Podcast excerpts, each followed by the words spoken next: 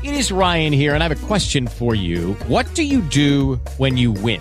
Like, are you a fist pumper? A woohooer, a hand clapper, a high fiver. I kind of like the high five, but if you want to hone in on those winning moves, check out Chumba Casino. At ChumbaCasino.com, choose from hundreds of social casino style games for your chance to redeem serious cash prizes. There are new game releases weekly, plus free daily bonuses. So don't wait. Start having the most fun ever at ChumbaCasino.com. No purchase necessary. VGW. Void were prohibited by law. See terms and conditions. 18 plus. With the Lucky Land slots, you can get lucky just about anywhere. This is your captain speaking. Uh, we've got clear runway and the weather's fine, but we're just going to circle up here a while and uh, get lucky. No, no, nothing like that. It's just these cash prizes add up quick. So I suggest you sit back, keep your tray table upright, and start getting lucky. Play for free at LuckyLandSlots.com. Are you feeling lucky? No purchase necessary. Void where prohibited by law. 18 plus terms and conditions apply. See website for details. Bola pra frente na Rádio Bandeirantes. Hora de sair da nossa área. Oferecimento SOS Peças Arsenal Car. Arsenal Car, tudo para o seu carro bem mais perto de você. E Nakata, amortecedor é HG. Sabe por quê? Porque a Nakata é tudo azul pela frente. Rádio Bandeirantes de São Paulo. ZYK 687, transmitindo em ondas médias 840 kHz. ZYM 680, VIP Rádio e Televisão Limitada, 90.9 MHz, em frequência modulada. No aplicativo Bandplay e pela internet, radiobandeirantes.com.br. Ouvida em todos os lugares do mundo.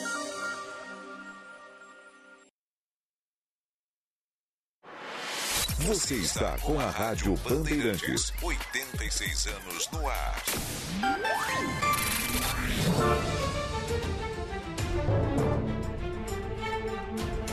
Agora, Bora Brasil. Com Joel da Atena e Ana Paula Rodrigues. Oi, gente. Muito boa tarde para todos vocês que hoje sempre, felizmente, se ligam conosco aqui na Rádio Bandeirantes. Todos prontos, estamos daqui, esperamos que daí também, para iniciarmos mais um trabalho, mais uma jornada nessa tarde de quarta-feira, meio de semana, quente pra caramba aqui em São Paulo. Hoje está quente de verdade, está de derreter. Por isso e por tantos outros motivos que o Bora Brasil já a partir de agora vai começar a te informar da melhor forma possível. Com a temperatura alta, pode ter certeza, a gente trabalha mais acelerado ainda, viu? E aqui estamos com aquela vontade mesmo de todas as tardes de fazer um bom jornal, de trocar uma ideia com você amigo, você amiga, e dentro dessa troca de ideias e te informando. Um beijo para a amiga querida, para o amigo, aquele abraço bem apertado. Acabei de dizer que tá calor e realmente 32, 31 graus aí em alguns momentos, em algumas partes aqui de São Paulo. E haja não um coração, mas haja saúde, porque amanhã, por incrível que pareça, a temperatura vai despencar. Nós teremos a máxima cedo, ali entre amanhã. as 10 e meio-dia. A máxima vai ser de manhã, você acredita? Mas não era Depois sexta? do almoço. Não, escuta aqui. Espere eu terminar a informação, Ana Paula Pardon, Rodrigues. Pardon. Ó, ali por Ah. volta de 10, 11 horas da manhã, nós teremos a temperatura máxima para o dia. Tá. 26, 27 graus. Tá bom ainda. Aí Menos dali- que hoje já. Isso. Aí dali pra frente vai começar a cair, tá? À noite nós já teremos um friozinho e na sexta-feira, frio, máxima de 19 graus, 20 graus. É a gangorra, gente. Aí no sábado, o que, que você acha que acontece? Esquenta de novo. De novo, assim como hoje. Olha que doideira, a gangorra do tempo. Haja saúde, meu amigo, haja saúde, minha amiga. Ana Paula Rodrigues, muito boa tarde a você. A caçada terminou. Terminou. O pesadelo terminou, Aninha. Oi, Joel. Boa tarde. Boa tarde aqui ao ouvinte da Rádio Bandeirantes. Acabou a caçada lá nos Estados Unidos ao brasileiro, né? Ao Danilo Cavalcante, que estava foragido há praticamente duas semanas. Aliás, é, algumas horas depois que a, a caçada terminou, né, dele ter sido preso, foi convocada uma entrevista coletiva com as autoridades americanas, polícia, governo da Pensilvânia, para dar detalhes de como tudo aconteceu. E, inclusive, o governador da Pensilvânia, Joel, comemorou que a captura aconteceu sem que nenhum disparo fosse feito pela polícia. Ele foi encontrado embaixo de uma pilha de madeira. Ele estava abrigado por ali, porque nessa última madrugada choveu muito nos Estados Unidos. Então ele se abrigou numa pilha de madeira, numa região ali perto a uma área de mata, para descansar. E aí a polícia percebeu que o alarme de uma casa durante a madrugada disparou, provocado pela passagem dele ali pelo, pelo terreno. Ele vinha roubando roupa, comida, roubou até a arma que ele estava usando, né? O rifle que estava com ele foi roubado.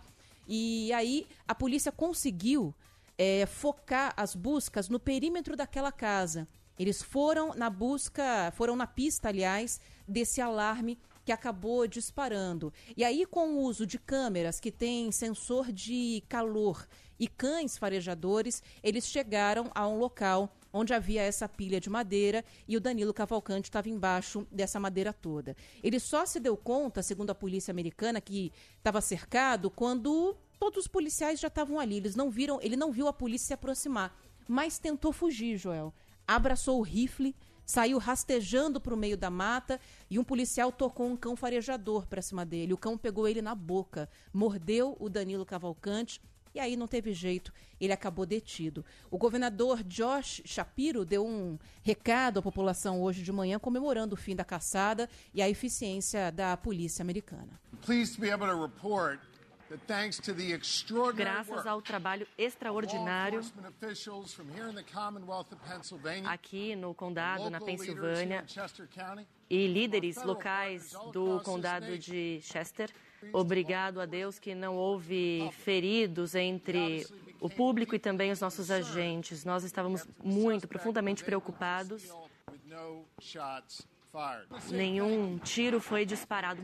Essa aí é a tradução simultânea da Beatriz Ferretti, nossa colega aqui do Band News TV, que estava acompanhando ao vivo essa entrevista coletiva, comemorando, né, Joel? Com a polícia ali comemorando o resultado da ação. A informação que foi dada ali ainda é de que o Danilo Cavalcante já foi interrogado e já foi encaminhado para uma prisão. A gente só espera que agora uma prisão de segurança máxima, né, gente? Que não dê para escalar e fugir de novo. Agora já era. Esquece. Esse cara vai morrer dentro da prisão. É, é o que a Hoje, justiça prevê, a condenação dele é de prisão perpétua. É, vai morrer na prisão. Hoje eu comecei o dia conversando com um ex-policial norte-americano, um brasileiro, Wilson, inclusive ex-lutador de UFC também. Ele foi policial por muitos anos lá nos Estados Unidos, mais de 10 anos. Inclusive foi das Forças Especiais, foi da SWAT, a famosa SWAT. E conversei muito com ele. E ele falou: Joel, é questão de horas agora de verdade prender o cara que ele está em um perímetro urbano, ou seja, há mais olhares atentos. É. As pessoas estão atentas, inclusive com a grande maioria sem dormir. Nós tivemos relatos de pessoas lá da Pensilvânia, dessa cidade aí, qual que é o nome da cidade? Eu até me esqueci o nome da cidade, em que as pessoas não dormiram nessa noite. Ficaram acordadas. E quando dormiam, tinha um outro morador da residência fazendo aquele turno lá de fiscalização. Enquanto um dormia, o outro ficava acordado e iam se revezando.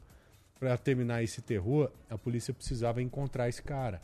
Então era ponto de honra da polícia norte-americana capturar esse sujeito. Só que o Wilson, esse ex-policial, ele me disse o seguinte: Joel, provavelmente esse cara não será capturado vivo.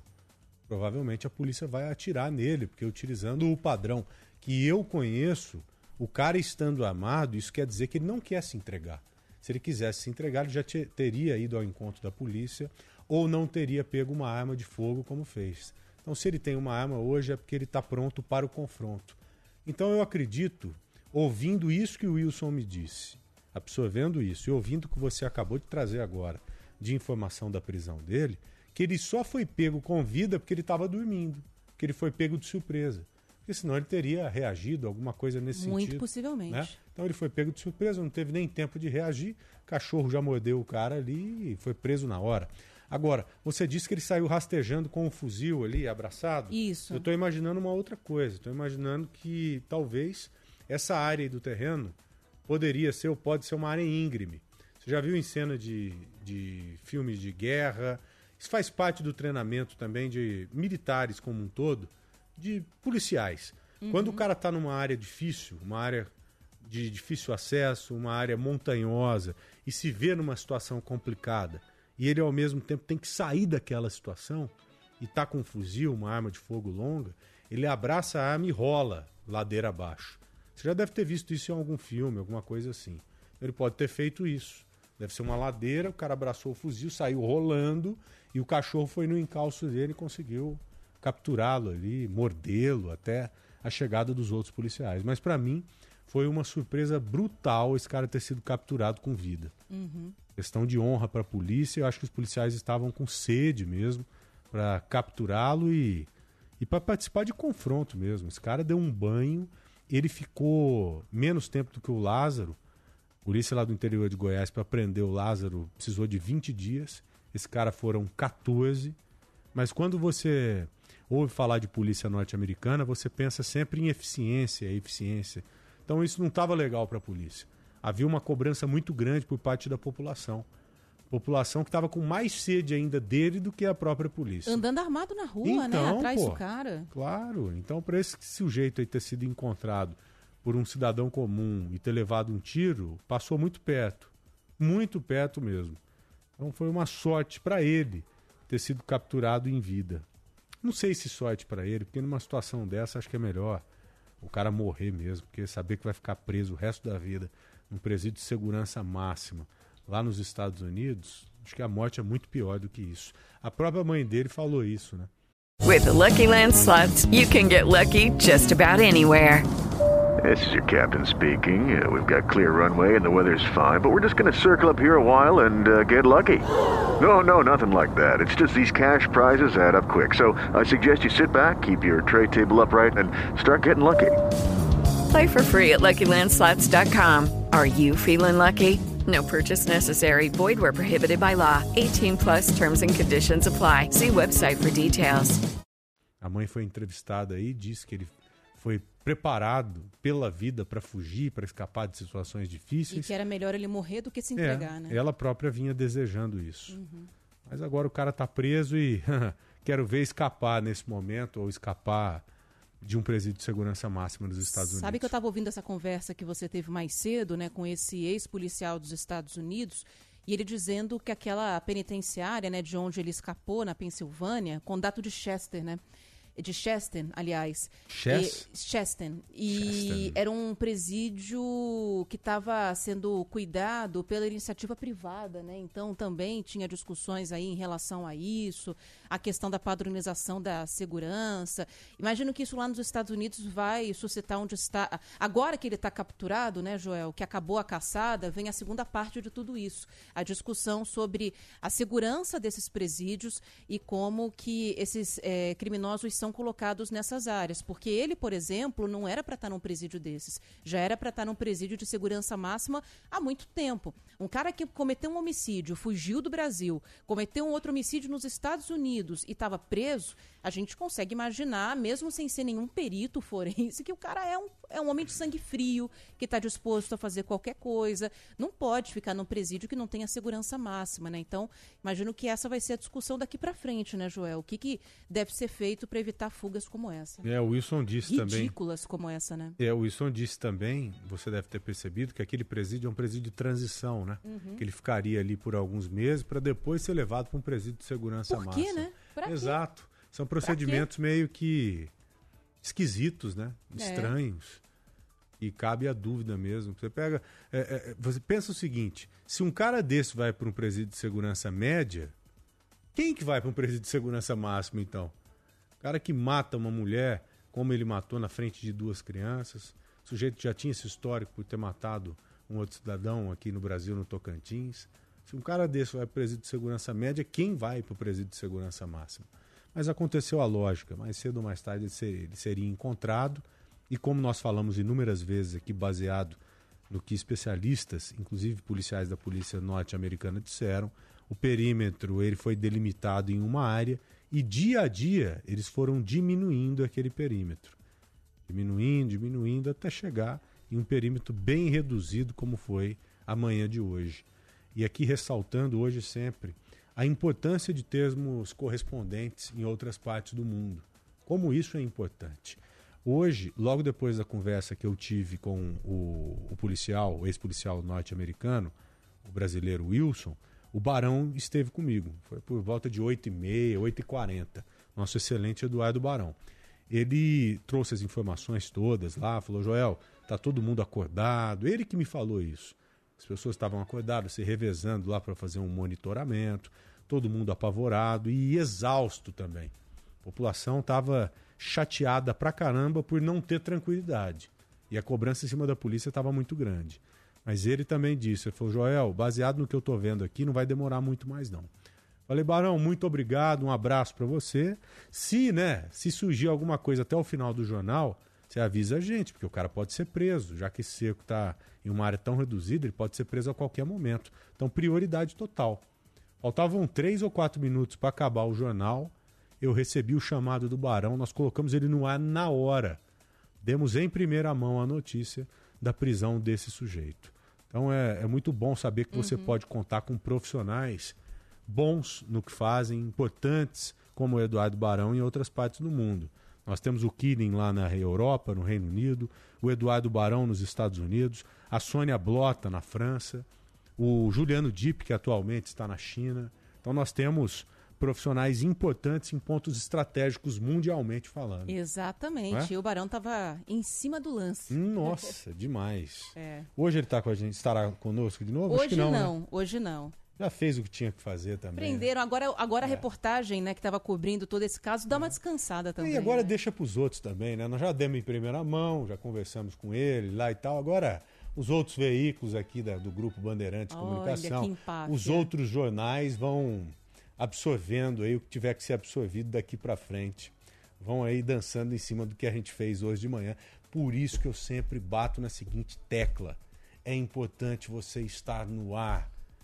Um grupo como o Grupo Bandeirantes de Comunicação tem que estar sempre no ar, 24 horas no ar. Seja na TV aberta, no canal fechado, aqui na rádio, na internet. Nós temos 86 anos de história e não é à toa. Você sabe muito bem, já falei inúmeras vezes. Me chateia o fato de eu não poder estar das 6 às 8 da manhã, como sempre estive, com o Bora São Paulo, com o Bora Brasil, porque atualmente nós temos a igreja. Eu seria aqui extremamente demagogo se dissesse o contrário. Entendo a situação que às vezes a gente enfrenta, é necessário, às vezes, você ter um momento como esse, mas me chateia. Quero estar sempre ligado ali com notícia, com condição de passar informação. E o fato de hoje ele comprova que eu tô certo em me chatear. Porque imagine se esse cara tivesse sido preso ali seis e meia da manhã. Nós não teríamos a possibilidade de nos comunicar com os nossos telespectadores da Band Aberta. Então, por isso que eu bato nisso, entendo e tal, mas, pô, eu sou um profissional que quer jogar cada vez mais, quer estar tá trabalhando cada vez mais e com condição. Não é? É igual o jogador. Você tira o cara de campo, ele não fica chateado. Ele não vai pro banco lá xingando o treinador? É a mesma coisa. Então eu quero estar tá no jogo, quero estar tá sempre no jogo. E não vejo a hora de voltar a ocupar aquele horário lá da igreja. Não vejo a hora. Porque eu gosto é de jogo, eu gosto é de trabalhar, eu gosto é de dar notícia. É isso que me faz viver, sabe? É isso que mexe com a gente aqui. Não é? É. E vamos que vamos, Aninha. Escalada. Vamos pra notícia, filhinha? Bora lá. O governador Tarcísio de Freitas sanciona a lei que obriga bares e restaurantes a dar água potável de graça aos clientes em todo o estado de São Paulo. O projeto, aprovado no mês passado pela Assembleia Legislativa, prevê que os estabelecimentos deixem a informação visível, seja no cardápio ou em cartazes. Mais de 30 mil presos deixam a cadeia beneficiados pela saidinha temporária em São Paulo nenhum deles é monitorado com tornozeleira. A Prefeitura da capital paulista vai discutir o futuro do Minhocão com a população em uma audiência pública. O destino do viaduto voltou a ser alvo de polêmica na semana passada, após o anúncio de que a estrutura será reformada ao custo de 60 milhões de reais. A reposição da ciclovia da Avenida dos Metalúrgicos, na Zona Leste, entra na lista de projetos da Prefeitura de São Paulo, mas ainda sem data para entrega. O espaço para bicicletas foi apagado durante uma obra de recapeamento. E aí, meu? E aí, minha? Manda mensagens pra cá. Que modernoso. Você gostou desse minha? É, então. Esse saiu do nada. O que, que você achou, Luiz? Grande Luiz Felipe Nunes. A gente ainda não se falou. Como é que você tá? Boa tarde. Boa tarde, Joel. Fui pego de surpresa Pô, pelo, é pelo? Ninha aqui. É. Tava esperando entrar a reportagem já fui pego ali, né? Ô, Ninha. 1 e 18 da tarde é meu, bom, né? Ô, meu, ô, minha. Bem paulista, né? Você tava falando É. do Bora São Paulo, né, meu? É, Então, bora no São Ninha, Paulo. meu. Fantástico, bora São Paulo. Você tá bem? Tudo legal com o Tô amigo? bem, tudo legal É? por aqui. O que, que você fez hoje de manhã, hein? Que, qual foi seu café hoje de manhã? O que, você tomou de café da manhã? Tomei um café bem clássico, que é o Hum. que eu faço todos os dias ao acordar, que é um cafezinho. Mas hoje tinha acabado o pó lá em casa, o Que pó que você faz isso? na cafeteira. Que horror, hein? Eu tive que fazer no o instantâneo. Nossa, na café água, aquela coisa. aquele Nossa, eu- solúvel. solúvel. Cara, tem coisas ruins, mas isso aí é um terror. Café Não, é solúvel é, péssimo. triste. É que Nossa. precisava de alguma coisa ali. Sim. E um pãozinho com, com manteiga também, porque Na chapa? na chapa, Quentinho. bom, bom demais. Que delícia, hein, Mas cara? O café quebrou meu dia. Aí eu cheguei aqui, Paulo Mamone, na Central Técnica da Bandeirantes, fez um café excelente. Mamone e o Rojão, os dois são fantásticos É, no café. Um cafezinho bom aqui na Bandeirantes. Um Aí pão- tomei e já dei uma acordada melhor, pelo menos. Um pãozinho e o café já resolveu a parada matinal. Ah, já, todo dia. Beleza, que Tudo legal. bem, aí sim. Café clássico, né? Café É. clássico do brasileiro. Café e tal. solúvel não dá, gente. Eu- Sem, sem condição. Eu indispensavelmente coloco ovo no café da manhã. Todo dia tem um ovo ali. É o ovo, abobrinha e café. É o meu café da Abobrinha? manhã. Todo dia. Todo dia. Já tem anos, Aninha. As abobrinhas, as rodelas de abobrinha. Só dá uma tch, tch, rapidinho nela. Abobrinha. Isso porque há muito tempo, é, aquelas coisas de médico, né? Sabe? Ô, Joel, precisa pôr uma fibrinha aí e tal, né? Eu falava, é que vai, né, doutor? Então vamos. Eu comecei a colocar uma abobrinha lá e acostumei. Aí eu ponho a abobrinha, o ovo e às vezes meio pão sem miolo. E o café. E vai bem pra caramba. Hum. Café gostoso, saudável e gostoso, sabe? É. Eu Delicioso. gosto. Às vezes, quando eu tô com muita sede, aquela sede louca mesmo, eu coloco uma fatia de queijo branco também. E vai bem. Cafezinho, pra ninguém botar defeito. Esse Agora, é no, dos bons. no final de semana, não tem outro pra mim. Não tem outro. Pão com mortadela, meu irmão. É pão com mortadela, mas assim, na alta mesmo. Pãozinho fresco, daquele Uma cracudo, delícia. assim. que Você você vai Esse apertar ele. mesmo. Esse mesmo. Então, o Nossa meu e Senhora. minha, mandem as mensagens pra cá, por favor, no 999-048756. Vamos pra onde? Com quem, Aninha? Ó, e se os ouvintes quiserem opinar sobre o assunto que a Mayra de Jaime vai trazer aqui pra gente, é bom que vocês já vão se preparando, entendeu? Porque a gente vai falar sobre minhocão mais uma vez. No feriado, inclusive, Joel, a gente Hum. abordou esse assunto aqui, porque saiu na semana passada a notícia de que a prefeitura vai reformar o minhocão. Soltou um edital de 60 milhões de reais para fazer a reforma dessa estrutura. Mas isso gerou uma polêmica, porque falaram, ué, para que, que vão reformar uma estrutura que tem que ser desativada? Não vão transformar o minhocão num parque? Prefeito de São Paulo disse que sim, pero vai discutir com a população ainda o destino do elevado, né? Do pobre do elevado. Tem gente que gosta, tem gente que quer derrubar. E aí, Mayra de Jaime, conta pra gente, boa. tudo bem? Oi, Baira, boa tarde.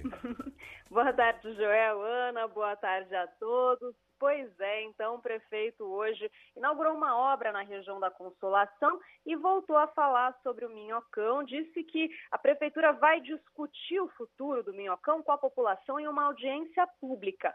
E lembrando, né, como a Aninha comentou, o destino do viaduto voltou a ser alvo de polêmica na semana passada, justamente por causa de um anúncio que a estrutura vai ser reformada ao custo de 60 milhões de reais. O vencedor desse edital vai ser divulgado no dia 20 de setembro e a ideia é que em um ano e meio sejam feitas as obras ali de recuperação da estrutura com melhorias de sustentação e tratamento de fissuras. Ao longo dos 3,5 quilômetros e meio do Minhocão, dá para ver diversas rachaduras no chão, nas juntas de dilatação e também defeitos nas grades de proteção lateral. Há também problemas de infiltração que ficam bem visíveis com plantas e matos que nasceram em do concreto na divisão de pista e também das laterais. Porém, foi questionada a intenção de investir dinheiro público na reforma de uma estrutura que precisa ser desativada. A medida consta no plano diretor de São Paulo, que prevê a transformação do Minhocão em um parque. Por isso, o trânsito seria aos poucos retirado dali, com fechamentos parciais da via.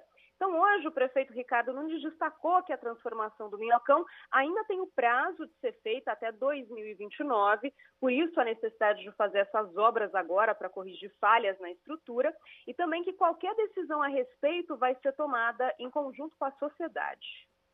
A gente tem uma ideia que está sendo estudada, está sendo feito um projeto básico de fazer um túnel para substituir a utilização do minhocão e eventualmente poder ter no minhocão uma espécie de highline. Agora, ali a gente tem uma situação que já está há muitos anos com problemas de infiltração, problemas necessários estruturais para poder revitalizar aquele, aquele, aquele espaço. Está sendo discutido nesse trabalho conjunto Estado e Prefeitura, é de que a gente faça uma audiência pública para ter a participação da sociedade. E há grupos também que defendem o desmonte completo ali da estrutura do Minhocão para reduzir a poluição visual do centro. Atualmente, o Minhocão fecha para carros todos os dias, entre 8 da noite e 7 da manhã, além de fins de semana e feriado. Nesses dias sem trânsito, virá área de lazer com estruturas como bancos, cadeiras de praia e jogos para crianças dados pela própria prefeitura. Então, vamos ver o que, é que vai ser de fato ser feito com o Minhocão, Ana e Joel. Vamos de novo discutir esse assunto, gente. Interminável essa história do Minhocão, hein? Verdade, mas o importante é isso, né, Ana? É uhum. discutir com as pessoas da região, pessoas que passam por lá, que conhecem a região. É, então... E vão se usufruir ali daquela localidade. A realidade não deixar do... só na mão do político. Né? Não, concordo contigo. É que assim, a realidade do centro mudou muito, da cidade mudou, né, nos últimos anos, enfim. Só que já está definido, já existe uma definição do que se fazer com o, o elevado, né? Que inclusive foi aprovado, foi votado, tá no plano diretor, não à toa. Aí agora não sabem se vão derrubar, se vão fazer o túnel. Imagina construir um túnel embaixo daquilo dali tudo, para passagem de carros, né? Porque você não vai ter o espaço dali de cima, enfim. É, é pano para manga ainda que essa discussão vai ter. Verdade. Mayra, muito obrigado, viu? Um abração para você. Valeu, gente. Um abraço. Obrigada, Outro, tchau, meu bem. Ó, ainda falando em mobilidade, é, Joel, a prefeitura também está discutindo ciclovias na cidade, uma delas que é a ciclovia da Avenida dos Metalúrgicos. Já foi pauta aqui da gente também, mas já há alguns anos, há mais de um ano. Essa é uma ciclovia que ficava numa avenida importante ali da Zona Leste, cidade de Tiradentes, né? e que foi apagada durante uma obra de recapeamento. Isso gerou protestos de moradores ali da região e também de cicloativistas, porque o pessoal continuou usando o espaço que era para bicicletas, mesmo sem ter ciclovia, só que agora estavam se arriscando no meio dos carros, né? E já há muitos meses vem acontecendo reuniões lá na prefeitura para discutir se essa ciclovia será refeita ou não, e será ela está dentro de um projeto que prevê a instalação de mais de 158 quilômetros de ciclovias na cidade de São Paulo, a maior parte delas nas zonas leste e noroeste da cidade. Tem uma consulta pública sobre isso também, né, para a população participar até a próxima segunda-feira, só que não tem data ainda para o começo das obras, nem para a licitação de fato ser feita, né, para escolherem a empresa que vai ficar responsável pela construção dessas ciclovias ciclovias. O projeto está orçado, tem o um valor aí estimado de 370 milhões de reais. Boa. É, vamos continuar aí já fazendo essa triagem nas mensagens. O Luiz já está mais atento do que nunca e daqui a pouco nós vamos tratar de um assunto que sempre enche o saco da gente, que preocupa a gente na realidade, que é saidinha temporária, né? Você que já tem que conviver diariamente com esse monte de bandido, cara, o que não falta é bandido, você já viu? Esses dias até estavam assaltando na marginal do Rio Tietê, lá no pré-feriado. Ah, é? Voltaram a usar o truque uhum. de vendedor de salgadinho, né? Pois é, o cara sacou uma arma lá e de roubou trás do um pacote de, de fofura. Exatamente, jogou a pipoquinha no chão e é. pá, foi para cima do, do motorista lá. Então, já se não bastasse esses bandidos que estão soltos, ainda, ainda tem que conviver com esses que estão presos e que serão soltos temporariamente, por causa dessa tal da saidinha temporária. Agora, será que esses caras serão monitorados nesse período em que estarão do lado de fora do presídio? Me parece que não. Esse assunto será discutido hoje aqui no nosso jornal. É importante você acompanhar essa discussão, tá? Então, para você que ainda não está sabendo, o tal do Danilo lá nos Estados Unidos foi preso. Aquele bandido que ficou 14 dias fugindo da polícia foi capturado hoje pela manhã. E já deve estar, nesse momento, ou dentro ou seguindo para um presídio de segurança máxima, Ana. Hoje tem muita coisa acontecendo, Joel. Daqui a pouquinho a gente vai conversar com a nossa reportagem em Brasília. O pessoal parou para tomar uma água lá no STF, onde estão acontecendo os primeiros julgamentos dos réus pelos atos golpistas de 8 de janeiro. E hoje também tem a posse dos novos ministros, né? Dois ministros que estão chegando e um que está sendo reposicionado, que é o Márcio França. Está falando agora o André Fufuca, que é o novo ministro do esporte, assumindo no lugar da Ana Moura. Também à frente do Ministério do Empreendedorismo, que agora assume com altivez e com muita força. E dizer a vocês que assumo o isso, hein, desafio gente? duplo. O primeiro desafio que tenho é de, é de assumir o Ministério do Esporte à frente da ministra Ana Moza. Uma pessoa que dispensa apresentações, um personagem histórico do esporte nacional e que eu tenho certeza que terei que me desdobrar muito para poder fazer com que os seus sonhos, seu trabalho e suas realizações se perpetuem no que diz respeito ao tempo que ficarei à frente do Ministério do Esporte. Bom, daqui a pouquinho a gente conversa com a nossa equipe em Brasília, que vai trazer as informações completas dessa posse que está acontecendo agora lá em Brasília dos novos ministros. Como é né, que é o nome desse aí? hoje. Esse é o André Fufuca. Ele é do PP e está assumindo o Ministério dos Uhum. Esportes. E o Silvio Costa Filho, do Republicanos, entra no lugar é, do Márcio França em portos e aeroportos. O Márcio França foi deslocado para um ministério que foi criado para alocá-lo, né, o de pequenas empresas, e a Ana Moza foi a única ministra de fato demitida, né, que foi retirada do governo. Daqui a pouquinho a nossa reportagem em Brasília traz mais Você informações. tem maturidade suficiente para falar André Fufuca sem Não. ter vontade de rir? Não. Okay, round two. Name something that's not boring. A laundry? Ooh, a book club. Computer solitaire, huh? Ah, sorry, we were looking for Chumba Casino. That's right. ChumbaCasino.com has over 100 casino style games. Join today and play for free for your chance to redeem some serious prizes. ChumbaCasino.com. No purchase necessary. Void where prohibited by law. 18 plus terms and conditions apply. See website for details. With the Lucky Land slots, you can get lucky just about anywhere. This is your captain speaking. Uh, we've got clear runway and the weather's fine, but we're just going to circle up here a while and uh, get lucky. No, no, nothing like that. It's just these cash prizes add up quick. So I suggest you sit back, keep your tray table upright, and start getting lucky. Play for free at LuckyLandSlots.com. Are you feeling lucky? No purchase necessary. Void where prohibited by law. 18 plus terms and conditions apply. See website for details. Eu também não. André Fufuca e tal, o ministro assumindo. A hora que eu falo Fufuca, assim, me dá uma vontade de soltar uma risada. É um nome diferente, né? É, Fufuca. Tô vendo um vídeo aqui, Aninha, acabei de receber dos, Hum. das dezenas de policiais lá nos Estados Unidos posando para tirar foto com o Danilo. Como se É, fosse uma caça, viu? sabe? Colocaram Se um cara no a meio lá. É, entra policial, sai policial, sorridentes, olhando lá pra câmera, tirando foto. O cara preso já está e de lá nunca mais sairá. Somente morto, né? É prisão perpétua, é prisão até O o, último suspiro. Exato. Intervalinho, uma e meia? Bora. A gente já volta, esse é o Bora Brasil. Rede Bandeirantes de Rádio. Bora Brasil. Na Rádio Bandeirantes. No aniversário 49 anos Açaí, você concorre a prêmios em dobro e aproveita os preços baixos. Arroz branco tipo 1 solito, pacote 5 quilos, 20,70. Refrigerante tradicional ou zero, Guaraná Antártica PET 2 litros, 6,79. Creme de leite Piracanjuba Tetra Pak 200 gramas, 2,45. Ofertas válidas até 15 de setembro nas lojas Açaí de São Paulo. Festa em dobro Açaí, a sua chance de ganhar e economizar muito. Aproveite! Manchetes desta semana da Gazeta de Pinheiros. Contas da Sabesp dobram na região de Pinheiros. Parque Linear Ibiraporã está sendo invadido no Butantã. Piscinões são problemas para a população. O passeio completo mais doce é a Cidade das Abelhas, em Embu das Artes. Toda sexta-feira é dia da Gazeta de Pinheiros.com.br.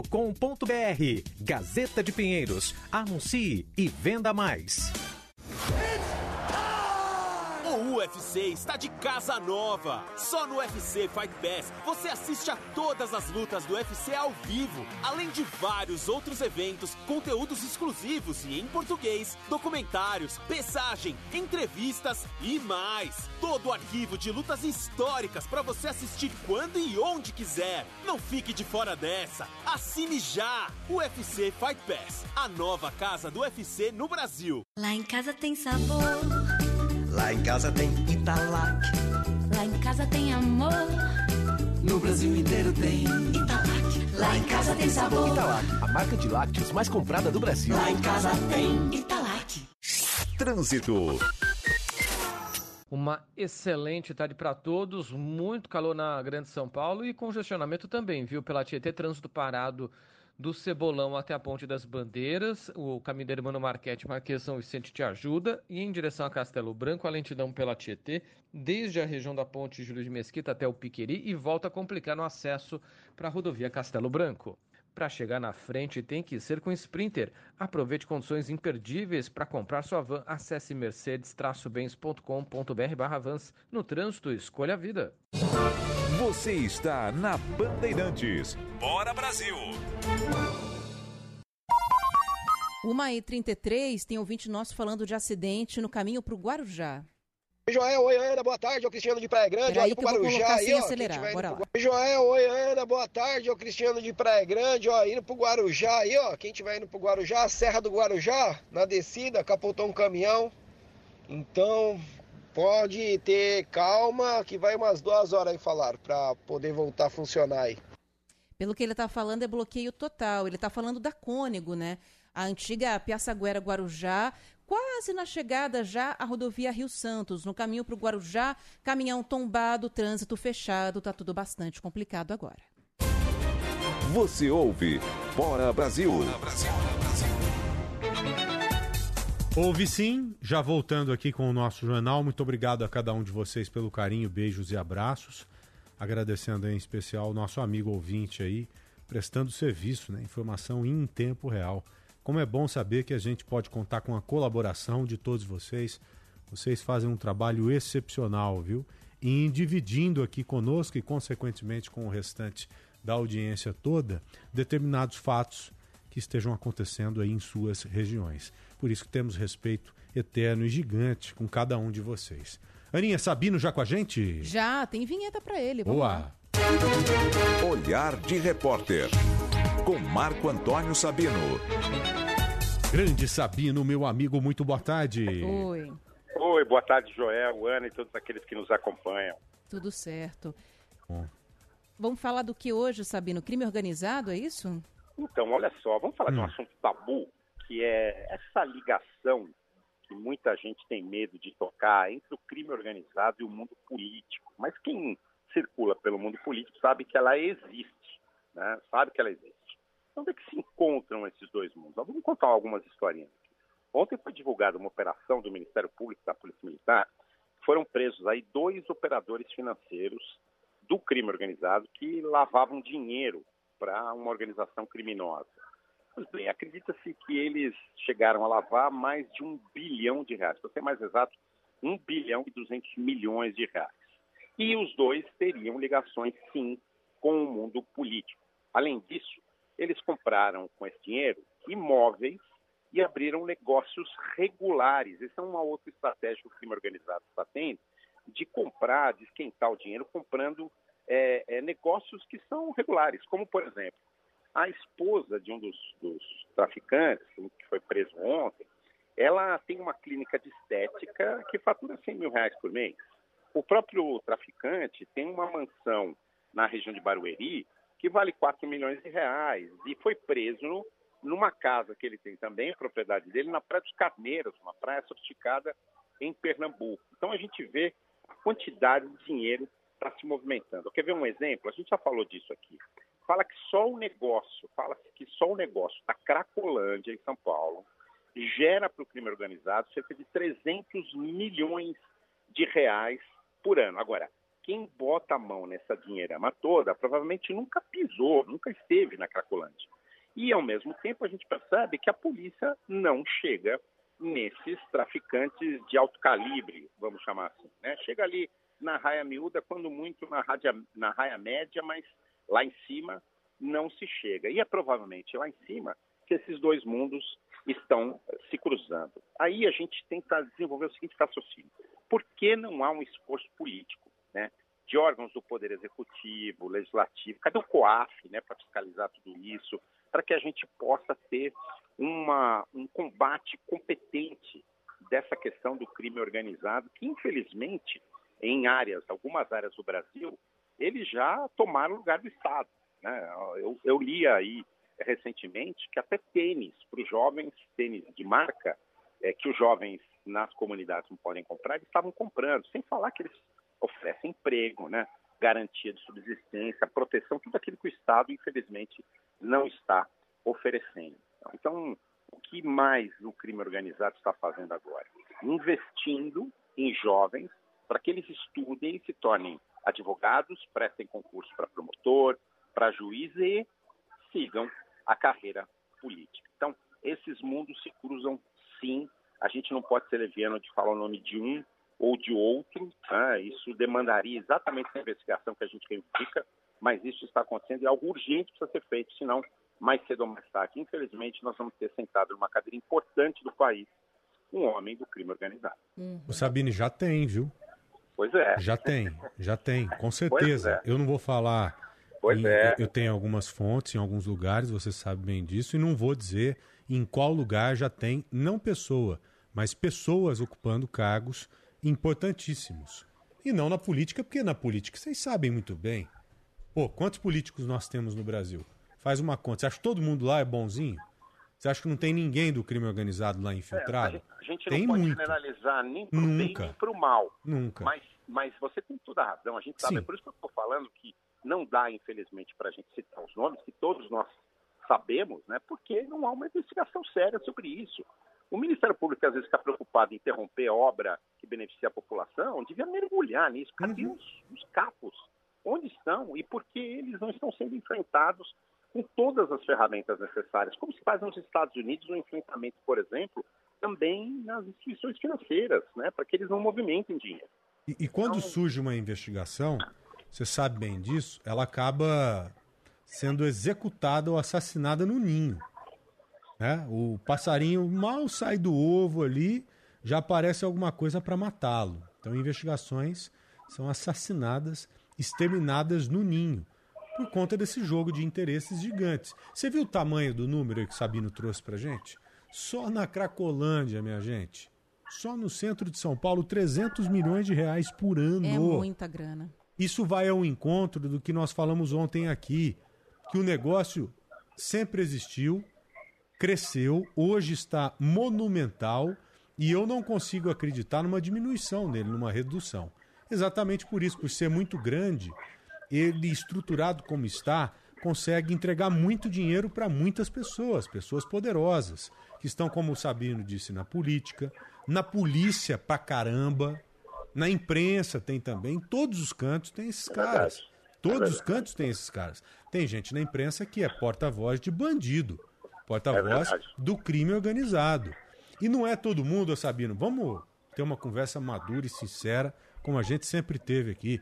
Não é todo mundo que está disposto a se transformar em um Lincoln Gaquia. Concorda? Doutor, Exatamente. doutor Lincoln Gaquia, que é um cara que enfrenta de peito aberto, mesmo de frente, bate de frente com o crime organizado, não tem vida. Acho que a única coisa que ele faz sozinho, ele já falou aqui pra gente, aí é o banheiro, né? No Com máximo. gente na porta máximo. tomando conta. O cara ama pescar, nunca mais pescou na vida. É, a vida não pessoal consegue acabou. sair, acabou a vida do cara. Dele e da família. Então, não no- é só dele. É. né? E, e será que vale a pena você enfrentar o crime organizado para ter uma vida dessa? Lógico que não. Eu, eu não faria isso nunca. Nunca. O preço é muito alto. Altíssimo. Então, por isso que a gente sabe até onde a gente pode ir. A formiga ela tem que saber a folha que ela corta. Uma coisa é você se omitir, outra coisa é você entrar no meio de uma confusão que você sabe que não tem solução. É triste ter que falar isso, mas você que me ouve agora no Brasil inteiro, você acha que a gente está falando algum absurdo aqui? Claro que não. Ah, João, isso é coisa de filme. mas os filmes, muitos deles, são baseados na realidade. É uma forma de você contar uma história que existe sem se comprometer. Que situação complexa, hein, Sabino?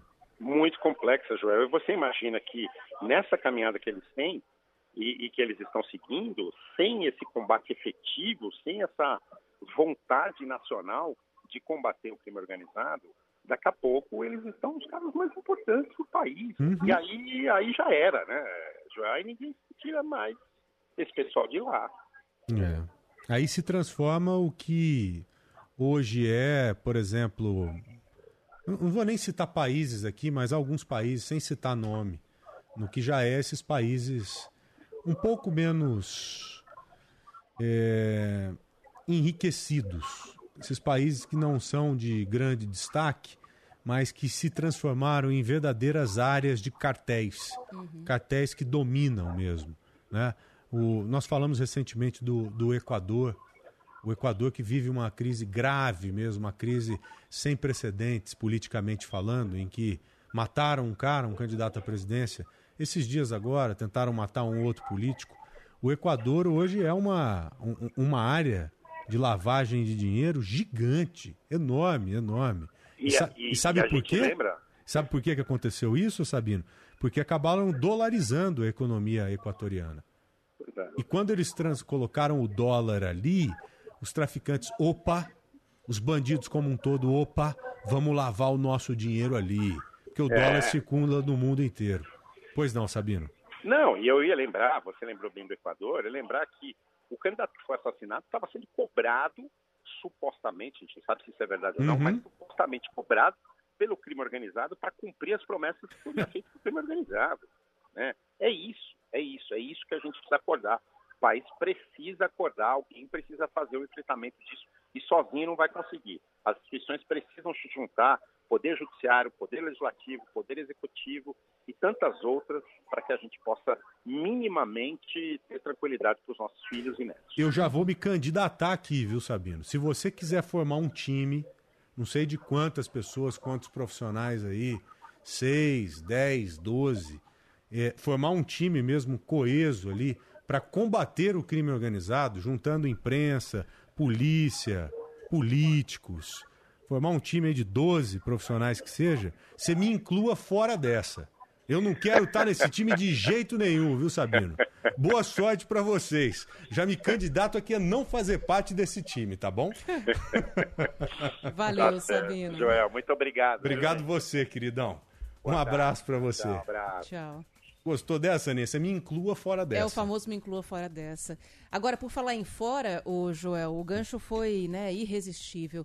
Um- uma série de criminosos condenados estão fora já do, do presídio, né? Vira e mexe a gente retoma esse assunto aqui quando a gente está próximo de feriados, né, que são escolhidos pela justiça para beneficiar esses presos. O Luiz Felipe Nunes tem as, tem as informações, porque de, mais uma vez, né, a gente está falando de condenados que estão em liberdade e o pior, sem o monitoramento, né? Ué, nem tornozeleira? Nem tornozeleira. Ué, ô, ô Luiz, é isso mesmo? Exatamente. A notícia que a gente ia dar no começo do dia era que justamente foi a terceira saidinha do ano, os presos em regime semiaberto que têm bom comportamento e já cumpriram pelo menos um quarto ou um sexto da pena, eles têm direito a quatro saidinhas em São Paulo por ano, algumas em feriados e a terceira agora em 12 de setembro. Começou ontem, na verdade. São mais de 30 mil presos desse regime semiaberto que saem, ficam uma semana fora, tem que ficar em casa, não podem frequentar bar, não podem frequentar restaurante. E, em tese, como que monitoram se essas pessoas estão cumprindo todas essas regras? Por torno- tornozeleira eletrônica. Mas a SAP, que é a Secretaria de Administração, penitenciária. penitenciária, enviou um informativo muito curto para os jornalistas falando que não vai ter tornozeleira. É uma frasezinha curta de como se fosse uma coisa trivial. O todo, o Acabou escrito. o equipamento? Então, o e-mail que eles enviaram para a imprensa é o seguinte: por determinação do senhor secretário, informo aos senhores que, na saída temporária do dia 12 de setembro, os reeducandos não deverão ser monitorados Reeducandos. por tornozeleira eletrônica. E aí ele informa, o senhor secretário. Que secretário? É o secretário de Segurança Pública, o Guilherme Derrite?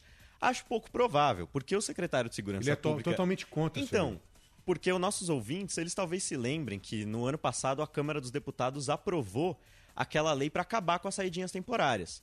E quem era o relator dessa medida na Câmara? O próprio Guilherme Derrite. Essa medida ainda não foi aprovada e sancionada porque ela está presa no Senado.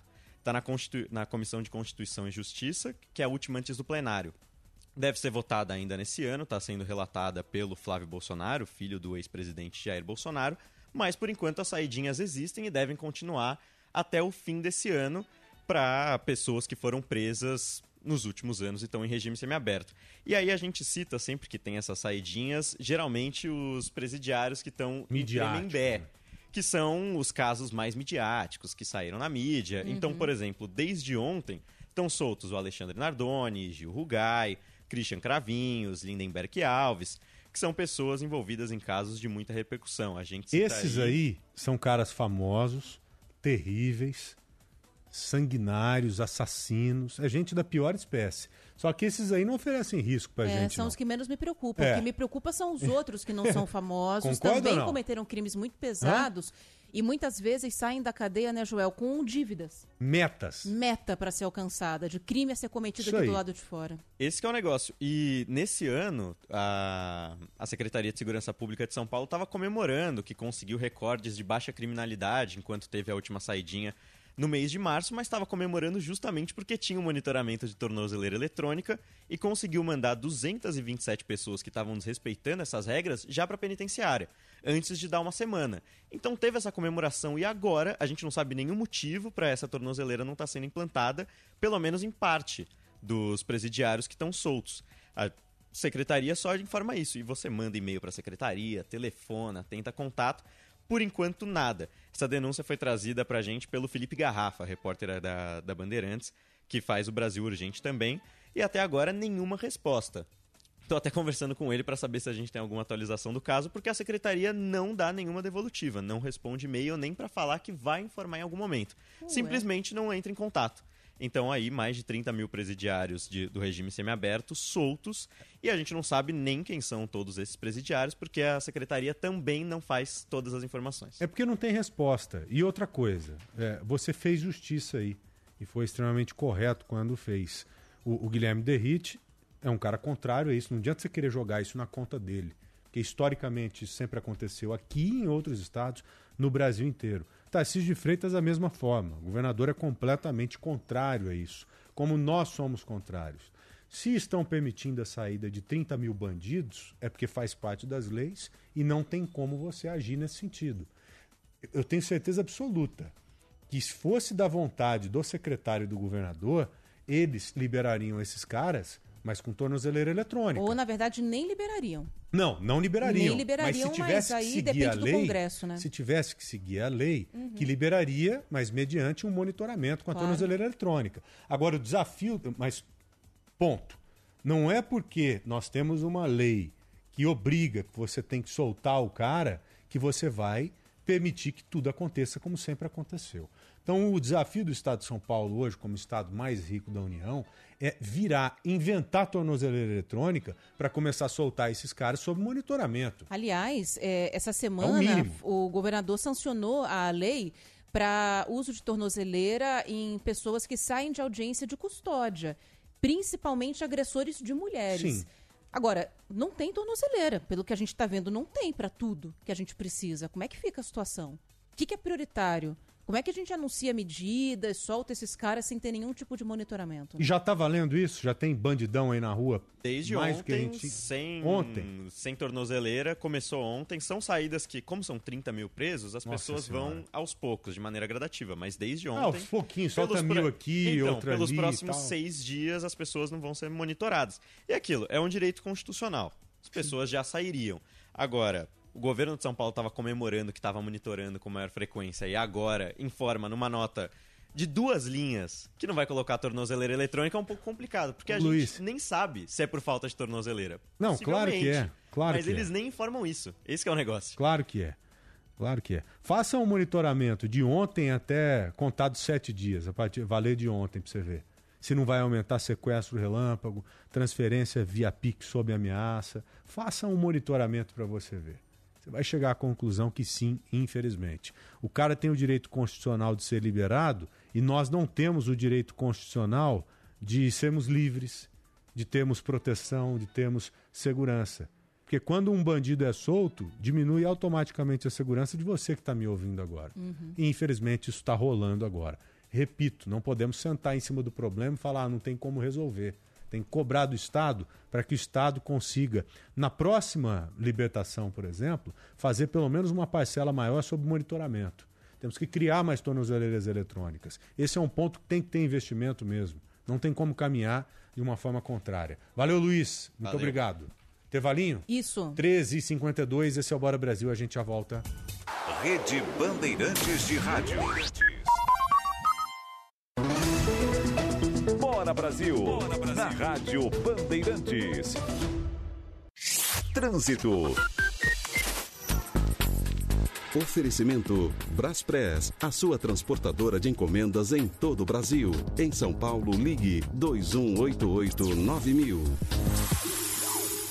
Congestionamento pela Avenida dos Bandeirantes. O trânsito está difícil nos dois sentidos, entre a Ribeiro do Vale e a Miruna. Mas olha, tá pior a coisa no sentido da Imigrantes. Cuidado também com a Roberto Marinho, que tem trânsito parado no trechinho entre a Berrine e a chegada ali ao cruzamento com a Avenida Santo Amaro. A Tóquio Marine vende muito mais que seguros, ela vende coragem. Quer coragem? A Tóquio resolve. Fale com seu corretor. O dia a dia na é tudo azul.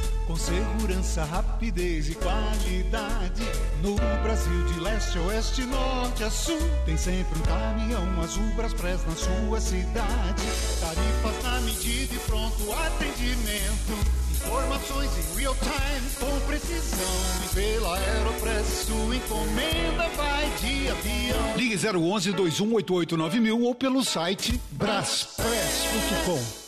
Atípico Restaurante. Esta casa moderna e descontraída oferece uma gastronomia fusion internacional. O Atípico tem ambiente agradável, drinks, petiscos, além de uma varanda charmosa, onde o teto se abre e a natureza te faz companhia. Com uma área exclusiva e bonita para eventos sob medida e muito bem localizado, é perfeito para festas e confraternizações. Acesse nosso Instagram, restaurante.atípico. Esperamos por você. Atípico, Jax Félix 381, Vila Nova Conceição. Trânsito. Congestionamento pela Avenida dos Bandeirantes. O trânsito está difícil nos dois sentidos, entre a Ribeiro do Vale e a Miruna. Mas olha, tá pior a coisa no sentido da Imigrantes. Cuidado também com a Roberto Marinho, que tem trânsito parado no trechinho entre a Berrine e a chegada ali ao cruzamento com a Avenida Santo Amaro. A Tóquio Marine vende muito mais que seguros, ela vende coragem. Quer coragem? A Tóquio resolve. Fale com seu corretor. Você está na Bandeirantes. Bora Brasil.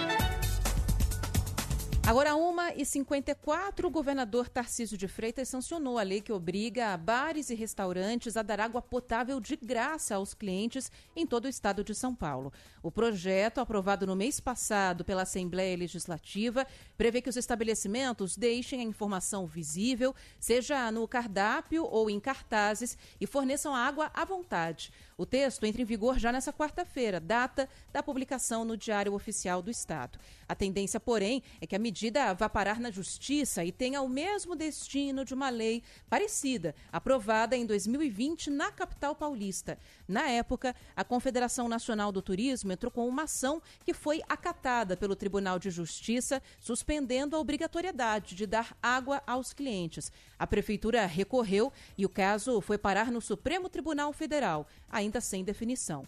Agora, no caso da lei estadual, a Associação Brasileira de Bares e Restaurantes pretende fazer o mesmo, como explica Percival Maricato, diretor institucional da Abrazel. Na visão dele, a lei é inconstitucional. Vamos entrar com ação judicial, porque, como nós falamos, a lei é inconstitucional. Imagina se os deputados agora podem dizer o que você tem que dar de graça ou não, né? Produtos que você compra, que está no seu mix. Uma situação delicada para nós, porque parece uma posição antipática, mas não é. O dono do restaurante, ele acha que tem que oferecer água de graça, que ele o faça, né? Por decisão própria, seria uma intromissão mesmo, que é, é injusta, né? O governo de São Paulo ainda precisa definir qual órgão será o responsável pela fiscalização do cumprimento da lei. Rede Bandeirantes de Rádio. Bora Brasil. Na Rádio Bandeirantes. Trânsito. Oferecimento Braspress, a sua transportadora de encomendas em todo o Brasil. Em São Paulo, ligue 2188-9000. A Avenida do Estado tem trânsito parado no sentido do ABC entre a Cruzeiro do Sul e a passagem pelo Mercadão, onde tem obras ali na frente do Mercadão. Né? E depois desse pedaço, o trânsito melhora. Quem vai em direção à Zona Norte, o trânsito vai bem até a passagem pela Cruzeiro do Sul. Porque aí da Cruzeiro do Sul até o cruzamento com o Corredor Norte-Sul há congestionamento. Judy was boring. Hello. Then Judy discovered ChumbaCasino.com. It's my little escape. Now Judy's the life of the party. Oh, baby, Mama's bringing home the bacon. Whoa, take it easy, Judy. The Chumba life is for everybody. So go to ChumbaCasino.com and play over 100 casino style games. Join today and play for free for your chance to redeem some serious prizes. ChumbaCasino.com. No purchase necessary. Void where prohibited by law. 18 plus terms and conditions apply. See website for details. With Lucky Land slots, you can get lucky just about anywhere. Dearly beloved, we are gathered here today to. Has anyone seen the bride and groom? Sorry, sorry, we're here. We were getting lucky in the limo and we lost track of time. No, Lucky Land Casino, with cash prizes that add up quicker than a guest registry. In that case, I pronounce you lucky. Play for free at LuckyLandSlots.com. Daily bonuses are waiting. No purchase necessary. Void where prohibited by law. 18 plus. Terms and conditions apply. See website for details. Tá rodando com o documento do veículo em dia, motorista? Para simplificar o licenciamento, o Gringo te avisa datas e valores. Baixe o Super App do Gringo. A Romac Distribuidora leva até você os produtos das melhores marcas, além de manter sua loja sempre abastecida e organizada. E agora, a Romac conta com a linha completa de produtos da Cargill, com óleos especiais e maionese lisa, azeites e óleos compostos Maria, extrato de tomate elefante, molho pomarola e tarantela, e tudo para deixar a sua loja ainda mais completa. Ligue para 11 30 19 2810 ou acesse romac.com.br. Com a Romac Distribuidora, você não perde tempo. Nos primeiros meses de 2023, mais de 1.200 trabalhadores foram resgatados de condições degradantes de trabalho. Isso tem nome: trabalho análogo à escravidão. O resgate só foi possível porque, de um lado, o governo federal intensificou a fiscalização e, do outro, houve um aumento das denúncias. Vamos juntos lutar por um trabalho digno e decente. Denuncie sempre que suspeitar. Diz que 100. Brasil, União e Reconstrução. Governo Federal. Trânsito. Trânsito parado pela Radial Leste. Tem ocorrência ali na passagem pela região da estação Vila Matilde do metrô. Trânsito complicado desde o Guilhermina Esperança, com problemas também no sentido do bairro, viu? Desde o viaduto Alberto Badra até a altura do Guilhermina. Trânsito carregado também pela Radial no sentido do centro, entre o viaduto Pires do Rio e a passagem pela Álvaro Ramos. No seguro Auto Use, a escolha é sua até depois de contratar. Dá para alterar coberturas e assistências a qualquer momento. Acesse use.com.br. Use Seguro Conectado com você. Você está na Bandeirantes. Bora Brasil! 1h59, vamos nos comportar. Dá tempo da gente ouvir algumas mensagens aqui. é Boa tarde, Joel. Boa tarde, Aninha. Oi. Oi, Joel. Oi. É Roberto do Guarujá. Fala, Robertão. Agora, é, isso daí já dá um enredo pro filme, né? Essa fuga aí do, do brasileiro. Ô, se dá, meu irmão. Logo, logo o pessoal já tá fazendo um filme e botando na Netflix. A caçada. Não duvida não, hein? Prenda-me se for capaz. Valeu, Roberto. Um abraço. O prefeito tem que discutir com o, o, o pessoal que usa, com o usuário do Miocão, não com moradores da região que, lo- logicamente, vão ser contra, né? Ou melhor, vai ser a favor de desmanchar. Tem que ver a opinião dos usuários. Aí tudo bem. O pessoal da região, não. Isso aí já é uma sacanagem. Já, já, tem, já tem sacanagem nisso aí, viu? Tô falando que o assunto minhocão mexe com o pessoal, tá aí o nosso ouvinte já comentando. Valeu, meu amigo. Um abraço pra você. Girando a chave. Rádio Bandeirantes. Fechada com você. Fechada com a verdade. Com a verdade. Você está com a Rádio Bandeirantes. 86 anos no ar.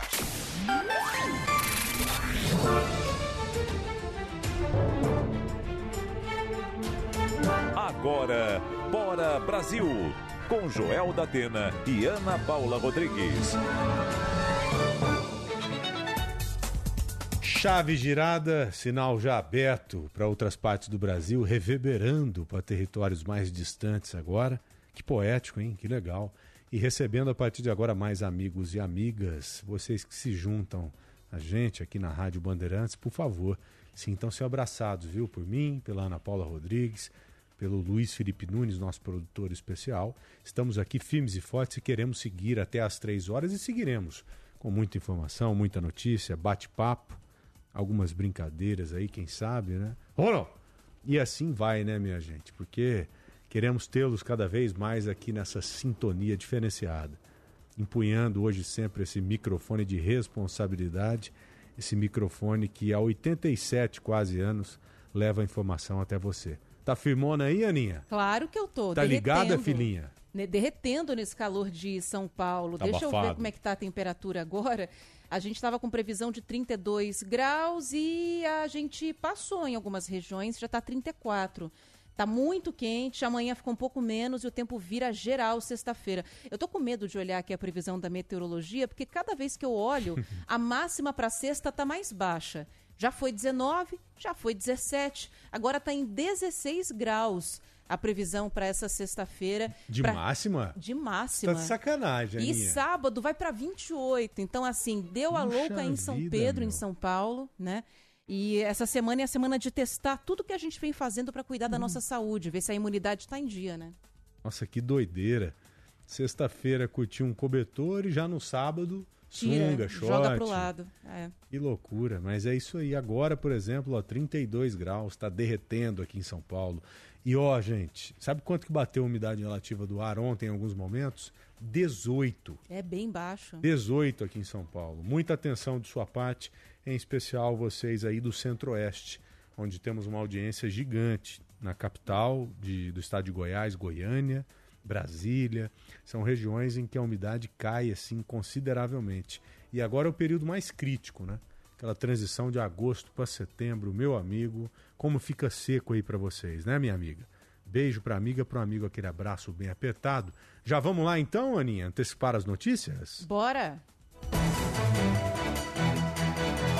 Supremo Tribunal Federal começa a julgar os primeiros réus pelos ataques golpistas de 8 de janeiro. Quatro acusados de invadir e depredar as sedes dos três poderes terão condutas avaliadas individualmente. As penas podem chegar a 30 anos. As chuvas voltam a atingir o Rio Grande do Sul e os níveis de rio sobem de novo. O Taquari já chegou a 16 metros de altura. Uma viatura da Polícia Rodoviária Federal foi arrastada pela enxurrada em Camacan, Zelda mas agentes conseguiram escapar. Novos ministros de esportes e portos e aeroportos tomam posse nesta tarde. André Fufuca, do PP, e Silvio Costa Filho, do Republicanos, entram no lugar de Ana Moser e Márcio França. O ministro do Trabalho, Luiz Marinho, afirma que o projeto de lei que altera o uso do fundo de garantia deve ser enviado para votação nesta semana e também que as regras atuais do saque aniversário ferem a Constituição. A proposta do governo pode injetar até 14 bilhões de reais na economia. Vasco e Ministério Público assinam acordo para liberar o estádio de São Januário. O termo de ajustamento de conduta permite a volta dos torcedores após 83 dias. Como eu disse, São Paulo 32 graus, tá quente pra caramba, viu? Principalmente pra gente que não tá muito acostumado com esse calorão, tá de derreter. Vamos chamar quem entende do assunto aí, Aninha? Vamos nessa. Tempo. A Stephanie Toso. As instabilidades continuam ativas sobre o sul do país nessas próximas horas. E a chuva vai ganhando intensidade até mesmo em Florianópolis em Santa Catarina. Tem toda essa circulação de ventos, vai ter essa formação da frente fria. Então a tendência é inclusive de temporais por todo o interior catarinense e chuva que ganha intensidade na região de Foz do Iguaçu, no Paraná, e na cidade de dois vizinhos. Em Florianópolis, a temperatura já não vai passar de 24 graus. E a situação segue de alerta por todo o Rio Grande do Sul. Já tivemos muita chuva entre a madrugada e esse começo de quarta-feira, e a tendência é que até a noite essa instabilidade ainda continue, causando acumulados elevados, potencial para transtornos em todo o estado gaúcho. E aí, ao longo dessa tarde, vai tendo a formação desse ciclone, essa frente fria que vai só colaborar para esse aumento da umidade. E tem rajadas de vento que podem acontecer de forma um pouco mais significativas pela região. Então, chegando a 80 km por hora entre o litoral sul de Santa Catarina e o litoral gaúcho. Agora, em Mato Grosso do Sul, também tem uma virada um pouco mais significativa. Tem essa baixa pressão no Paraguai, vai alimentar bastante umidade, então a tendência é de temporais localizados pelo oeste e sul do estado e com ventos que podem chegar até os 70 km por hora. Até mesmo em Campo Grande, a temperatura pode bater 33 graus, mas ainda chove até o início da noite.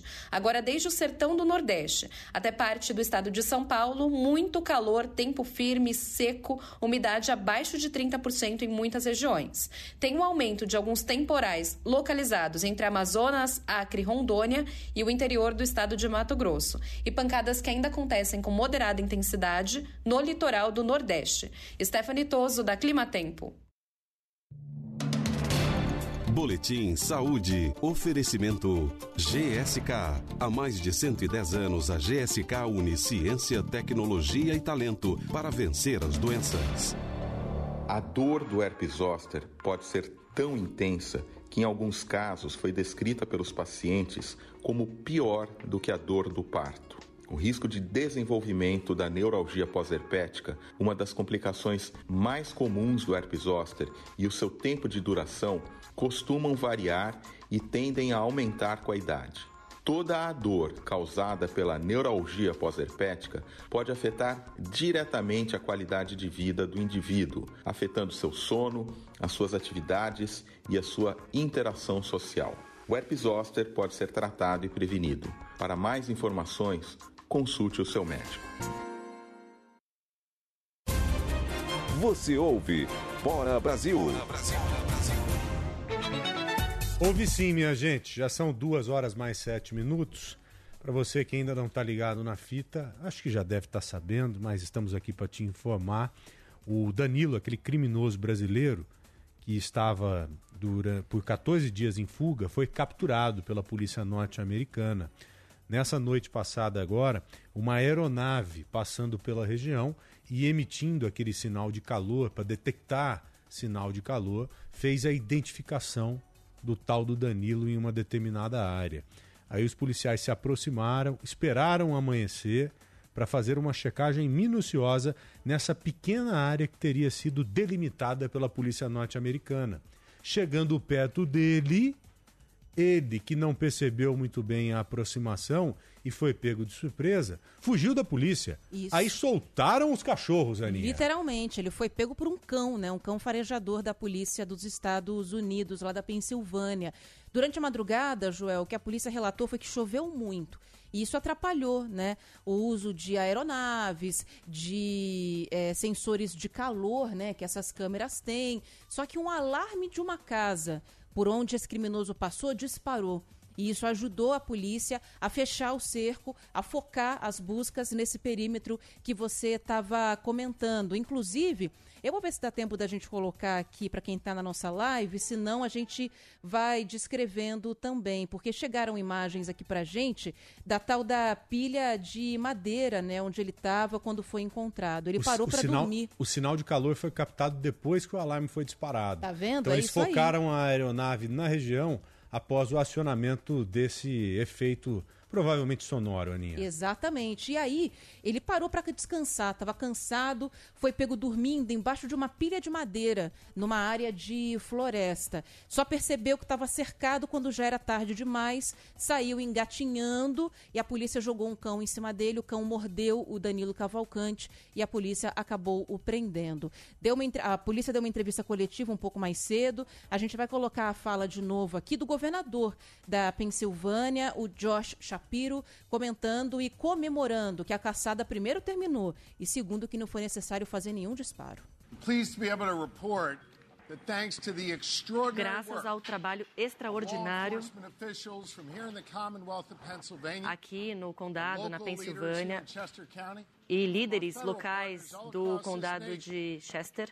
Obrigado a Deus que não houve feridos entre o público e também os nossos agentes. Nós estávamos muito, profundamente preocupados. Nenhum tiro foi disparado. Isso aí, nenhum tiro foi disparado pela polícia. porque o Danilo chegou a trocar tiros com o morador, né, Joel? Que estava armado, viu esse homem, acabou trocando tiro com ele, mas ele acabou fugindo ainda assim. É o morador que estava com uma pistola, atirou várias vezes em direção a ele e, infelizmente, nenhum disparo acabou acertando esse assassino. Eu digo infelizmente porque ele teria sido preso antes, evitando mais terror lá para os moradores da cidade de Chester, né? Evitando terror e uhum. evitando mais gasto, né? Porque imagina a grana que foi gasta aí para prender esse cara, mobilização de pelo menos 500 policiais somente nessa região, a aeronave, o caramba, o avião que fez a identificação do, da onda de calor dele nessa área que nós acabamos de falar, Aninha, teve que deixar a área porque o tempo estava fechado, estava é. chovendo muito. Aí o avião não teve como ficar ali precisando aquela posição dele com a onda de calor, porque começou a chover muito, ele teve que sair. Aí os policiais esperaram amanhecer para fazer o avanço naquela área já identificada. É isso aí. Bom, então o Danilo está preso, deve ser encaminhado para um presídio de segurança máxima ainda hoje, né, já prestou depoimento, já está cumprindo ali todos os ritos que a justiça americana prevê num caso de prisão como esse. Agora, o Joel, a gente daqui a pouquinho vai conversar com a nossa reportagem no sul do país, porque a gente volta de novo as nossas atenções para lá. Eu quero, inclusive, agradecer ao ouvinte Daniele, que está no nosso YouTube, falando sobre a chuva que voltou com força ao Rio Grande do Sul. Ela está por lá falou de uma barragem que se rompeu e pegou até um carro da Polícia Rodoviária Federal. A gente tem inclusive essa imagem. Quem está na nossa live vai acompanhar também. Foi uma, uma barragem que se rompeu na cidade de Camacan. A viatura da polícia estava passando ali pela, pela pista, foi arrastada. Os policiais tiveram que subir no capô do carro, se salvaram tão bem. Só que o rio Taquari e outros rios, o Joel, que nos últimos dias causaram inundações terríveis no Rio Grande do Sul, já estão subindo. O Taquari está com 16 metros já de elevação, por isso que a preocupação voltou a crescer. Há um corredor de vento, Aninha, em relação à frente fria também, que se desloca da área oeste do Brasil em direção a sul, chegando até o Rio Grande do Sul, como você disse, e se juntando ao ciclone que já está atuando. E essa onda de vento passa pelo estado de Mato Grosso do Sul. Ontem, lá em Corumbá, uma das capitais do Pantanal, infelizmente uma criança, uma menina de apenas 7 anos de idade, morreu dentro do colégio. O teto de uma parte do colégio lá se desprendeu Meu devido Deus. ao vento, atingiu de uma forma mortal, infelizmente, essa criança. E acabei de receber informações lá de Mato Grosso do Sul. Chove muito nesse momento entre Bonito e Corumbá. Ou seja, alerta também para essa região. Ótimo, vamos ficar de olho nessa situação também. Vamos antes para Brasília, Joel. Rafael Procópio já está aqui com a gente. Hoje foi dia de posse ministerial. A mini reforma saiu na semana passada, transmissão de cargos efetivada hoje, né, Rafael Procópio? Boa tarde para você. Oi, Procópio. Boa tarde. Fufuca e Silvinho na área. É isso, meus queridos. Boa tarde a vocês, boa tarde a todos que nos acompanham. Tivemos esse, essa questão já oficializada nesta quarta-feira, essa reforma, mini reforma ministerial que aconteceu aí nos últimos tempos, nos últimos meses, muita discussão, muita articulação. Ela saiu do papel na última semana e hoje foi oficializada. Ainda teremos as posses aí dos novos ministros, mas aí já temos aí o ministro Márcio França, que sai da pasta de portos e aeroportos, dando lugar a Silvio Costa Filho. O ex-governador de São Paulo aí durante o ano de 2018, no caso, Márcio França, vai assumir, assume na verdade oficialmente já o Ministério da Micro e Pequena Empresa, que oficialmente se chama Ministério de Empreendedorismo da Microempresa e da Empresa de Pequeno Porte. Ele agora é esse ministro dessa pasta que foi criada também nesta quarta-feira. E tivemos aí também André Fufuca, que agora é ministro do esporte, que ocupa o lugar da ex-atleta Ana Moser. Segundo, inclusive, articuladores aí do governo, no caso, ontem o ministro das Relações Institucionais, Alexandre Padilha, disse que o presidente Lula espera que Ana Moser continue compondo aí dentro do governo de alguma forma. Ainda não temos essa informação se ela de fato vai continuar no governo, mas o ministro deu a entender que ela faria algo relativo a fazer essa junção entre esporte e educação. Não sabemos ainda se ela vai continuar de fato no governo Lula. Esses três membros aí já falaram aqui no Palácio do Planalto mais cedo. falaram em agradecer as oportunidades, enfim, diversos tipos de agradecimentos diferentes. Tivemos principalmente entre França e Silvio Costa Filho, já que tem essa troca de gestão aí, essa transição. Ambos agradeceram aí os trabalhos um do outro e Márcio França ainda se colocou à disposição do governo Lula para ocupar diferentes cargos aí durante essa estrutura de governo. Fez até um paralelo ontem com o jogo da seleção brasileira, falando aí de ocupar outras vagas, enfim, de ajudar o governo. Já Silvio Costa Filho também é, ressaltou os recentes dados da economia brasileira e colocou aí a pasta à disposição não só dos governadores, como dos prefeitos e também da imprensa brasileira para ajudar nesses meios de transporte, especificamente portos e que, que estão dentro dessa área de portos e aeroportos, também falou sobre hidrovias no Brasil, enfim, se colocou à disposição para trabalhar e ajudar ainda no aquecimento da economia brasileira aí nos próximos, nos próximos enquanto ele estiver aí em frente ao ministério, a esse ministério que era ocupado por Márcio França. E agora a gente vai ouvir um trechinho aí do ministro, agora de fato ministro André Fufuca, que é um dos líderes do Partido Progressista, que é aí né, da base um dos partidos que ocupa o bloco, o maior bloco da Câmara dos Deputados. Ele agradeceu diversas vezes ao presidente da República, agradeceu aos outros ministros que estavam junto com ele, falou em promover uma revolução no esporte e também citou o trabalho de Ana Moser, falou em dar continuidade e fazer essa questão que ele chamou de revolução dentro do esporte. Não entrou muito em detalhes, mas falou em juntar, enfim, no esporte com diversas áreas, com diversas situações aí do Brasil. E quando ele foi perguntado por jornalistas sobre essa composição da base do governo, lembrando que essa reforma ministerial aconteceu justamente para abarcar o PP e o republicanos PP de André Fufuca e o republicano de Silvio Costa Filho, ele falou que o PP vai continuar votando aí ao lado do governo aquelas pautas que foram interessantes, que forem interessantes para o Brasil como um todo. Vamos ouvir inclusive um trechinho dessa fala. With the Lucky Land slots, you can get lucky just about anywhere. This is your captain speaking. Uh, we've got clear runway and the weather's fine, but we're just going to circle up here a while and uh, get lucky. No, no, nothing like that. It's just these cash prizes add up quick. So I suggest you sit back, keep your tray table upright, and start getting lucky. Play for free at LuckyLandSlots.com. Are you feeling lucky? No purchase necessary. Void where prohibited by law. 18 plus terms and conditions apply. See website for details. What's better than free money? How you choose to spend it, of course. Right now, open a new CQ checking account and we'll give you $250 to spend however you like. Upgrade those headphones, splurge on concert tickets, or maybe upgrade to ad free streaming. The choice is yours. And extra cash isn't all this credit union offers. Do your banking, build credit, and invest in your future. All with CQ. Visit CQMD.org today. That's SECUMD.org today. O PP sempre esteve à frente das votações com quantidades e perspectivas reais de votação e nós acreditamos que iremos manter da mesma forma que fizemos no passado com as votações importantes, haveremos de manter também agora nas votações futuras. Então, em relação a números, a proporções, isso é público e notório e todo o Brasil é testemunha do que o progressista já vem fazendo Bom, tivemos já a oficialização desses nomes todos, dessa troca toda de ministérios, três nomes aí ocupando novos ministérios e a criação, de fato, de um novo ministério nesta quarta-feira, mas falta ainda, falta ainda as cerimônias de posse. Agora, às três horas da tarde, teremos a posse de Silvio Costa Filho no Porto do Aeroporto e ali por volta de seis e meia da tarde teremos a posse de André Fofoca no Ministério do Esporte, pessoal. Bom, então daqui a pouquinho tem a cerimônia, tem a parte oficial mesmo.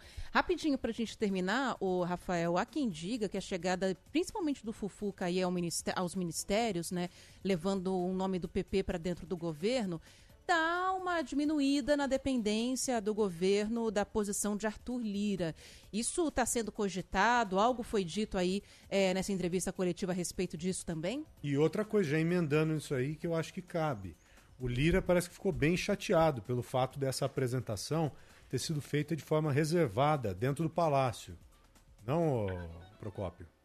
É, a gente leu algumas coisas assim nesse sentido, de que algumas lideranças do Partido Progressista é, não gostaram, enfim, dessa cerimônia mais reservada e depois desse anúncio aqui no salão do Palácio do Planalto à imprensa. Já outras lideranças do PP, um partido que é, enfim, como a gente trouxe agora há pouco, um partido muito grande, compõe um bloco gigantesco dentro do Congresso Nacional. Já algumas outras lideranças já não se sentiram muito afetadas com essa situação, falou que o que importa mesmo é que, de fato, essa questão foi oficializada. A gente, vai, a gente continua acompanhando aqui essas questões Mas a gente lembra que, por exemplo, no caso é, do. Ainda falando sobre o Partido Progressista, Arthur Lira, claro, presidente da Câmara dos Deputados, é, apita muito dentro do partido e dentro do Congresso Nacional, mas André Fufuca também é um dos principais líderes dentro do Partido Progressista. Então, essa não dá para a gente falar também de uma queda de braço dentro do próprio PP, mas acredito, acho que dá para a gente cravar que boa parte do partido está, está um tanto quanto satisfeita quanto essa questão aí dessa participar de fato do governo e ter o apoio aí de um ministério, ter aí o controle de um ministério que tem, que foi recriado nessa gestão nova de Lula e que vai ter, inclusive, o apoio da questão das, das apostas esportivas. Teremos aí MP tramitando no Congresso Nacional. Já está claro que parte da, da, da arrecadação que vai vir com essa questão vai para o Ministério dos Esportes, então um ministério um pouco mais vitaminado, turbinado assim, então, acho que dá para a gente cravar que pelo menos parte do Partido Progressista deve estar contente aí com essa, assumindo essa pasta. Mas é claro, é um partido muito grande, tem muitos representantes aqui dentro do Congresso, não dá para agradar a todos, mas é claro, a gente vai seguir de olho, até porque hoje também no Congresso tem muita coisa importante para acontecer, a gente segue de olho nessas manifestações. Boa. Procópio, muito obrigado, viu? grande abraço para você. Abraço, meus queridos. Qualquer coisa, Tchau. é chamar. Boa. Valeu. Vamos seguir em Brasília. Olha só que combo hoje da nossa reportagem, hein? João Pedro Melo. Porque hoje Brasília está daquele jeito, né? Tem ministro tomando posse de um lado, julgamento importante no STF de outros. Quatro os primeiros réus, né? Acusados pela invasão aos prédios dos três poderes em Brasília, em 8 de janeiro, começaram a ser julgados. Agora está numa pausa, num recesso, o julgamento começou pela manhã. Qual que é a expectativa? Será que os resultados saem hoje? O João Pedro Mello é quem explica para a gente. Tudo bem, João? Boa tarde. Oi, João, boa tarde. Expectativa de condenações pesadas também, não é, João? É isso, Joel, Ana, boa tarde para vocês, para todo mundo que está nos acompanhando. Olha, plenário do Supremo Tribunal Federal retoma daqui a pouquinho o julgamento dos quatro primeiros acusados de participação nos atos do dia 8 de janeiro. Atos esses que terminaram com a invasão e depredação do patrimônio dos prédios dos três poderes. Esses primeiros processos são de Aécio Lúcio Costa, além de Tiago de Assis Matar, Moacir José dos Santos e Matheus Lima de Carvalho Lázaro. São acusados da invasão no Congresso Nacional e no Palácio do Planalto e, em depoimento, negaram qualquer tipo de uso de violência, apontando que apenas queriam fazer uma manifestação pacífica. A sessão de hoje começou com a fala do relator das ações no Supremo Tribunal Federal, ministro Alexandre de Moraes.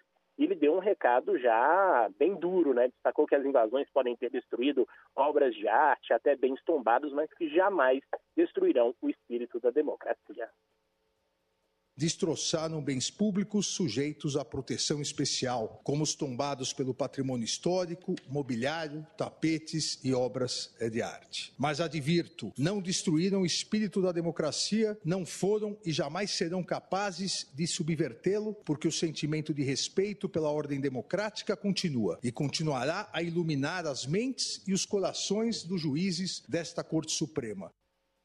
Bom, logo depois, quem falou foi o subprocurador-geral da República, o Carlos Frederico Santos, que recomendou a condenação dos réus. Ele destacou o seguinte, que os atos foram uma consequência da tensão construída ao longo dos últimos três anos. A chegada de caravanas de ônibus ocupadas por hordas de manifestantes, insuflados pelo conteúdo belicoso das mensagens compartilhadas em redes sociais, prenunciava aos integrantes os atos violentos que se seguiriam. O propósito criminoso era plenamente difundido e conhecido pelos agentes, esse julgamento, então, Joel e Ana, ocorre às vésperas da aposentadoria da presidente do STF, a ministra Rosa Weber, ela que convocou essas sessões extras para que pudesse participar da análise desse caso, já que na semana que vem ela deixa o Supremo Tribunal Federal, já que completa 75 anos de idade. Expectativa, como a gente estava conversando agora no início dessa participação. Esses julgamentos devem ter uma forte carga simbólica, duros recados e devem terminar com punições consideradas exemplares. As penas devem ultrapassar os 30 anos de prisão, essa avaliação de alguns especialistas em Supremo Tribunal Federal. Os quatro estão respondendo pelos crimes de associação criminosa armada, abolição violenta do Estado Democrático de Direito, golpe de Estado, dano qualificado, além de deterioração de patrimônio tombado. Os ministros agora avaliam se condenam ou não esses réus. É, João, meu amigo, o bicho tá pegando para esse pessoal aí. Gente que achou que passaria incólume depois de uma situação como essa, está se surpreendendo. João, muito obrigado. Um grande abraço para você aí, um bom trabalho. Vai se hidratar, porque Brasília deve estar seca, viu? Se Ah, aqui, com certeza, tá se sim. aqui, ô João, nós estamos com 20% de umidade relativa do ar em alguns momentos, eu imagino aí. Tá seco pra caramba também, João? Tá seco pra caramba aqui, Olha. Joel. E olha, em alguns momentos a gente tá com 12, já chegamos a 11% de umidade relativa do ar, então a situação Nossa. tá realmente complicada. Sexta-feira à tarde, depois do expediente, você se hidrataria com o quê, hein? Ah, rapaz, numa sexta-feira, É. vamos dizer que um refrigerantezinho gelado, vai. Rapaz do céu, comedido, hein? Eu tomaria uma ceva bem gelada, sabe? Aquela de ter que limpar os beiços assim depois. Ainda fazer assim, ó. Ah, depois. Valeu, João. Um abraço pra você, querido. Valeu, Um João. grande abraço, queridos. Até mais. Tchau. Libera o João que ele tem que voltar para lá, ó. Tá recomeçando o julgamento depois de duas horas e meia quase de pausa. Agora há pouco estava falando sobre o procurador da Justiça, Um o Carlos break? Frederico Santos. É, precisa, né? Off break. Dar uma tomada de água, né? Dar uma respirada, ajeitar a toga. Agora tá todo mundo de volta nesse julgamento. Vamos ver se termina hoje mesmo ou não. citação dos 300 e poucos reais que ele fala que doou, na verdade, nada mais fez do que pagar a sua passagem para vir a Brasília. Não há nos autos nenhuma prova que a AES tenha recebido um centavo de qualquer pessoa, que tenha passado um centavo para qualquer pessoa. Esse Aécio é o Aécio Lúcio Costa Pereira, que foi preso em flagrante dentro do Senado. Boa. Isso aí, ó. Nós temos algumas opções. Talvez acionar o nosso querido Tiago Silva, já para trocarmos uma ideia com ele a respeito das consequências quando falamos do agronegócio devido a esses temporais, porque tem um novo ciclone, inclusive, atingindo o Rio Grande do Sul. Daqui a pouco, provavelmente, teremos também o Elis, nosso grande Elis Rodrigues, que está é do Rio Grande do Sul e já deve estar conosco aí, atento para poder dividir com a gente as informações mais importantes, as notícias de momento, é claro também, devido a esse mau tempo que continua atingindo o Rio Grande do Sul e tantas outras coisas importantes. Daqui a pouco também faremos uma rodada, mais uma rodada com vocês, nossos ouvintes. Pode ser Vamos agora, para se onde? quiser. O que, que você acha melhor? Ouvintes agora. Então bora, Aninha. Boa tarde, Joel e Ana. Boa tarde. Eh, Joel, quanto a essas saídinhas temporárias, eu tenho uma leve impressão que o DERIT fez um projeto e foi votado na Câmara dos Deputados. Só está no Senado para Uhum. ser votado e engavetaram, no mínimo, né? Sim. Porque para proibir essas saídinhas, eles não tem que sair. Para que ter regalia o bandido? Para que, que o bandido tem que ter regalia? Se a gente está presa dentro de casa porque não pode sair, assalto para tudo quanto é lado. Tá bom? É a minha opinião. Obrigada. Claro, a É senhora, Rosa da Vila Ema. a senhora tem total razão, dona Reza. Dona Rosa, né? Um abraço para a senhora. Inclusive, o Luiz Felipe Nunes trouxe essa informação do projeto em que o Derrite foi relator aqui em São Paulo, que a senhora bem disse aí, avançou lá para o Senado. E o Senado sentou no projeto e Com deixou ali. né? certeza. Joel, Aninha. Oi. Boa tarde. Tarde. Aqui Meres de Uberaba. Ô, Meres. Escuta, ô, ô, Joel, faz Hum. uma enquete aí com os ouvintes. Dos 30 mil que vão sair, quantos vão voltar? um abraço. Ô, Meres, abraço para você. Eu acho que a maioria volta. Mas quando a gente fala em minoria em um universo de 30 mil, a minoria representa muito, né? Imagine quantos bandidos não vão voltar para o presídio e vão continuar atazanando a vida da gente. Agora, o pior não é nem isso. O pior é você ter boa parte desses 30 mil durante uma semana atazanando a vida da gente, arriscando a vida das pessoas, cometendo sequestro, esses crimes brutais todos que eles cometem. Valeu, Meres, um abraço. Boa tarde, meus amigos. Boa Tudo tarde. bem? Tudo bem. Que exemplo da polícia americana e da cobertura da mídia americana sobre esse caso, hein? Vamos falar a verdade. Ah, se todo mundo desse o valor que a polícia tem, eh, a nossa vida seria mais segura também aqui no Brasil. Parabéns para a polícia dos Estados Unidos. Valeu, meu amigo, um abraço. Fala aí, Joel. Bom dia, boa tarde, quer dizer, né, Aninha? Forte abraço. Estamos aí, Alexandre, motorista de carreta. Estamos saindo de São Paulo, direcionado aí para o Chile. E só para falar a respeito de café da manhã, a gente, como bom caminhoneiro, café da manhã clássico. Hum. Né? Pãozinho com ovo caipira. Nossa, bom e um demais. cafezinho É, preto, coado no coador de pano, que é para ficar com o Gostinho. com o gosto Esse é bom. Só para você não perder o costume, uma buzinadinha. Grande Joel? Alexandre. Bora de bora, tudo de bom. Ô, meu irmãozão, vai com Deus, viu? Que Deus te acompanhe. Veja só, o Alexandre tá indo pro Chile. Esses dias, o Alexandre, eu conversei com um irmão caminhoneiro que estava preso naquela nevasca, ah, lá no Chile, entre Chile e Argentina. Ele ficou preso lá por semanas. Não sei se você passou por isso também. E foi um bate-papo interessante pra caramba. Ele estava feliz porque tinham acabado de liberar a via lá, a carreteira. Tinham tirado aquela neve toda. Então, como vocês enfrentam dificuldade? Inclusive você, né, Ale? Deve encontrar mais neve lá no Chile. O Chile está repleto de neve agora nesse período. Vá com Deus aí no tapetão preto, viu, querido? Você e todos os caminhoneiros e caminhoneiras que nos ouvem nesse momento, Aninha. Vamos sentir o cheirinho do campo. Opa! Na Rádio Bandeirantes, Agromais.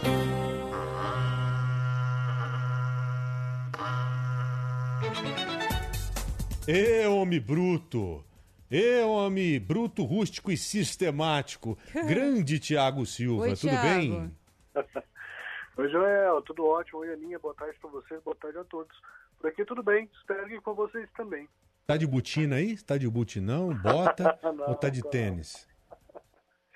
Ne- Nesse momento eu tô tranquilo, tô em casa, agora com o novo horário, a gente tra- entra na, na redação só mais tarde, então tá tudo sossegado. Você trabalha de botina ou não? Ou vai de tênis, não, sapato? Não, não, não. Não? Só um sapato mesmo, assim, tranquilo. Cara, eu comprei uma esses dias, até lembrei de você, chama Zé Butina. Tem no Instagram, aí, os caras são tops. Comprei uma botina top deles. Sabe aquelas botinas meio que high-techs?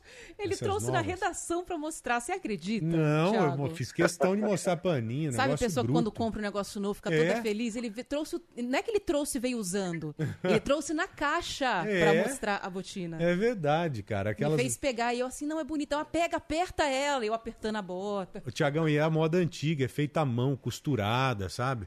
Mas, Com- é, mas é daquelas, daquelas mais amareladas, ou essas gourmetizadas. Não, né? eu comprei uma café. Sabe Ah, aquela legal, coisa na bonito, café bruta também? Amarelada eu tenho lá na roça. Amareladinha. Essa Ama- também é, é top. É, essa é Agora, hoje clássica. tem uns trem aí muito, muito gourmetizado, né? Sim. Botar uns negócios. Gourmetizado até as botinas. Não, mas essa é boa, essa você vai se surpreender. Tiagão, chuva pra caramba no Rio Grande do Sul, pessoas mortas, desaparecidas, mobilização enorme. Ontem mesmo conversamos com um oficial da Defesa Civil aqui de São Paulo, acho que capitão, né? o Kaique. Ele é aqui de São Paulo e foi empenhado para se dirigir em uma missão lá no Rio Grande do Sul e lá está tentando encontrar mais pessoas desaparecidas.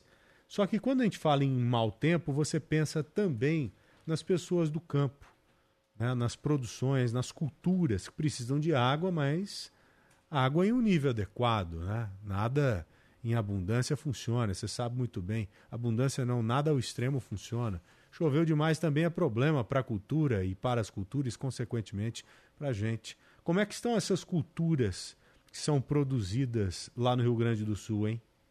É, Joel, essa é uma pergunta que vai valer muito, viu, daqui para os próximos dias, porque a gente não tem condições de contabilizar o que está acontecendo lá, porque é, é chuva uma atrás da outra, assim, é uma situação muito complicada. Eu conversava com o nosso apresentador, o Felipe Barcelos, os pais dele são lá do Rio Grande do Sul, da cidade de, de Jeri, e ele disse que estava chovendo lá desde ontem de madrugada, para você ter uma ideia. Então, assim, chuva sem parar, e eles são criadores de gado. Até o momento não teve perdas nenhuma na fazenda deles, mas esse número excessivo de água já começa a atrapalhar aí o pai dele, que é um pecuarista. Quando a gente vai para outras culturas, principalmente onde já estava começando a preparação eh, de terra para o plantio de, de soja, de milho, né, que começa daqui, daqui a pouco, ou até mesmo a retirada, né? O, o trigo que a gente estava com florada já já quase que, que a ponto de, de maturação daqui, daqui umas semanas para fazer colheita também, é, a gente não consegue nem calcular o que, que pode acontecer com isso, porque tem regiões, como a gente vê nas imagens, que são impressionantes, que a chuva, a, as correntezas passam e levam tudo, né, já? Então você não, não tem como imaginar o que fica isso lá numa situação no campo. Só para a gente ter uma noção de como isso pode impactar preços, na semana passada nós tínhamos ali em Caxias do Sul a, a caixa de cenoura, por exemplo, estava sendo é, fechada e ela tem 29 quilos a R$ 57,33. Esse número aqui pode que quase que dobrar lá na região, porque daqui a pouco você não tem mais lugar nenhum plantado, ou até mesmo onde tem a chuva é tanta que acaba umedecendo demais, esse produto ele não serve mais aí para para é, ser consumido, né? Então vai ficando uma situação cada vez mais complicada. Estima-se até esse momento, é um dado não oficial ainda, que mais de 30 mil cabeças de animais já podem ter sido perdidas aí é, nesses dias de chuvas, fora os galpões que, que foram caídos, que foram danificados, maquinário que foi estragado.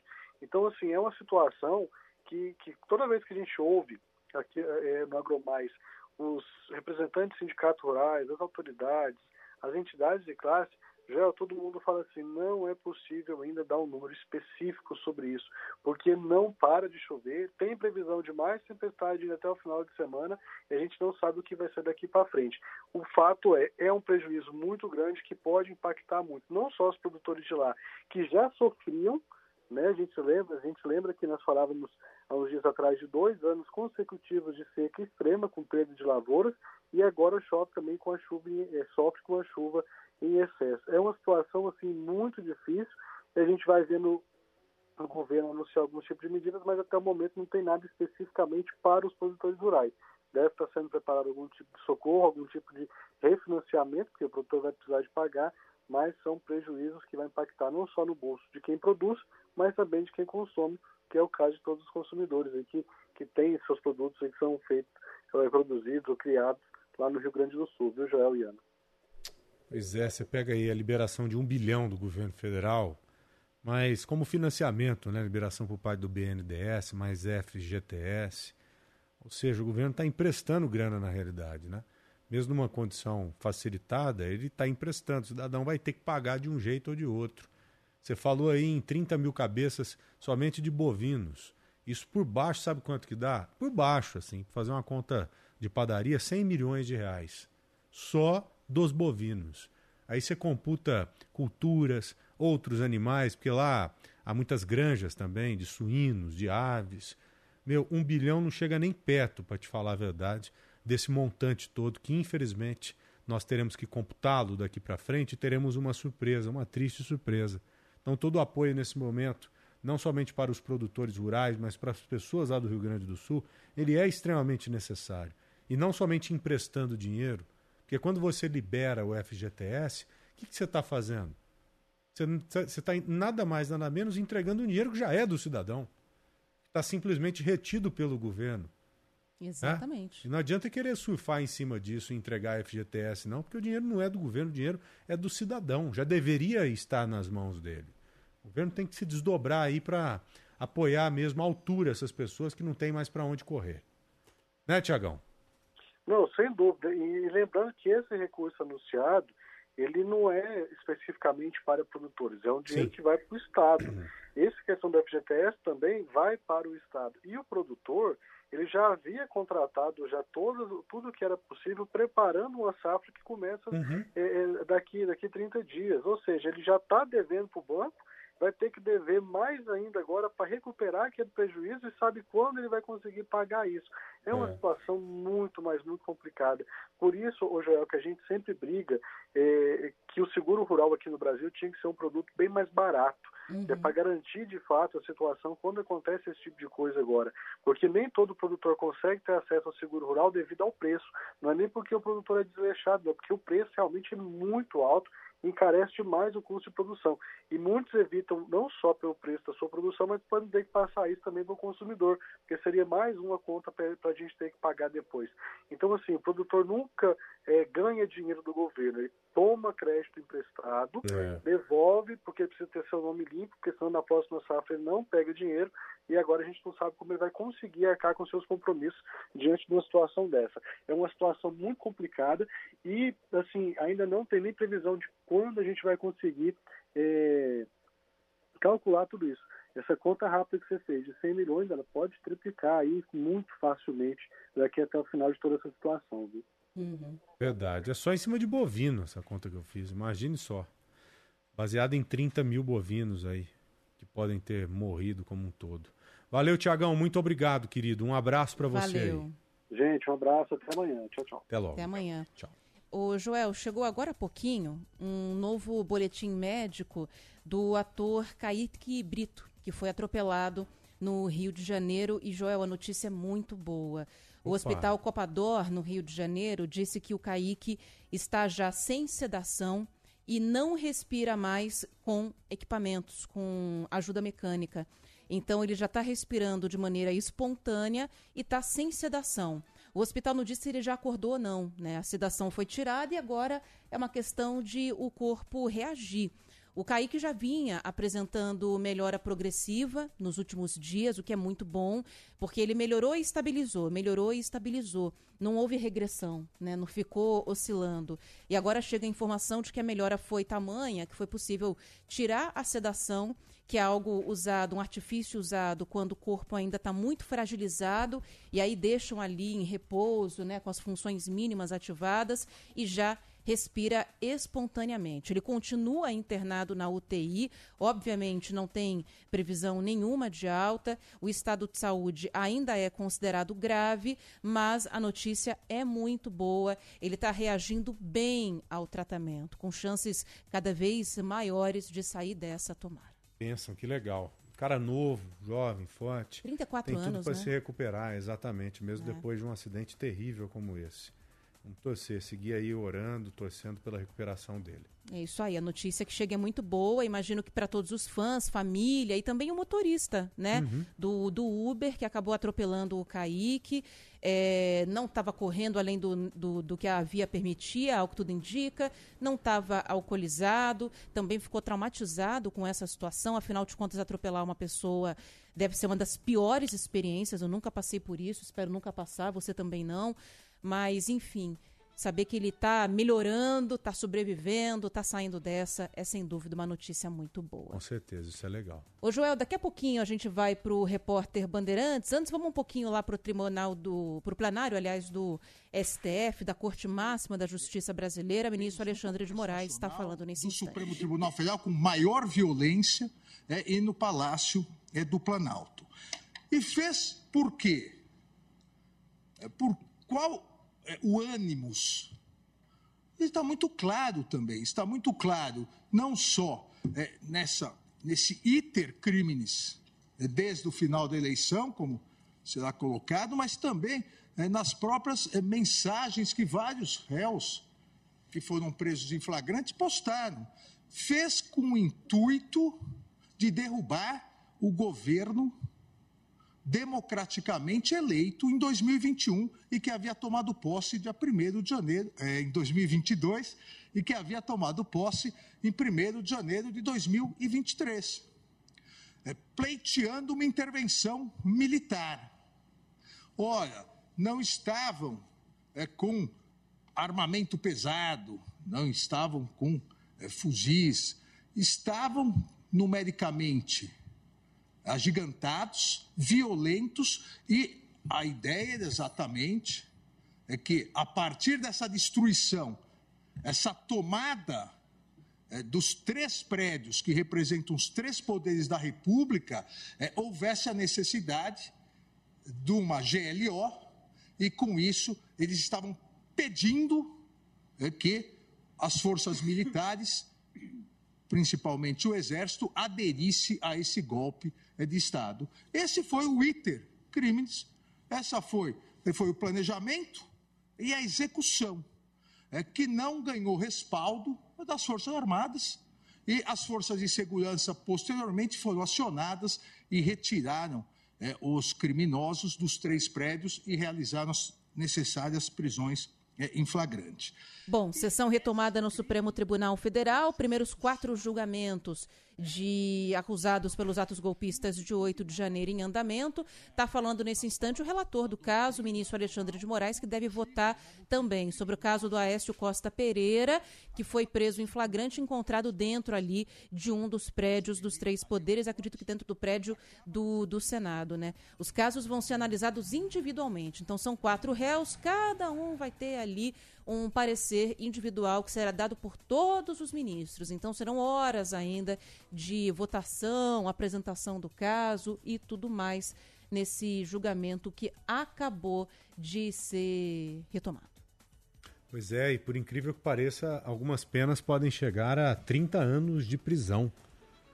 Né? A gente tem a impressão que essas pessoas serão apenadas é, com a intenção também de dar uma resposta importante. Ó, jamais tentem fazer algo nesse sentido. E foi lastimável o que aconteceu no início do ano, né, gente? Independente de qualquer coisa, você vê um país como o Brasil ter as sedes dos três poderes invadidas e depredadas, meu Deus, aquilo é de uma irracionalidade muito grande. As consequências que chegariam estão chegando e não tem outro caminho mesmo para essas pessoas que agiram dessa forma, que agiram de forma criminosa mesmo.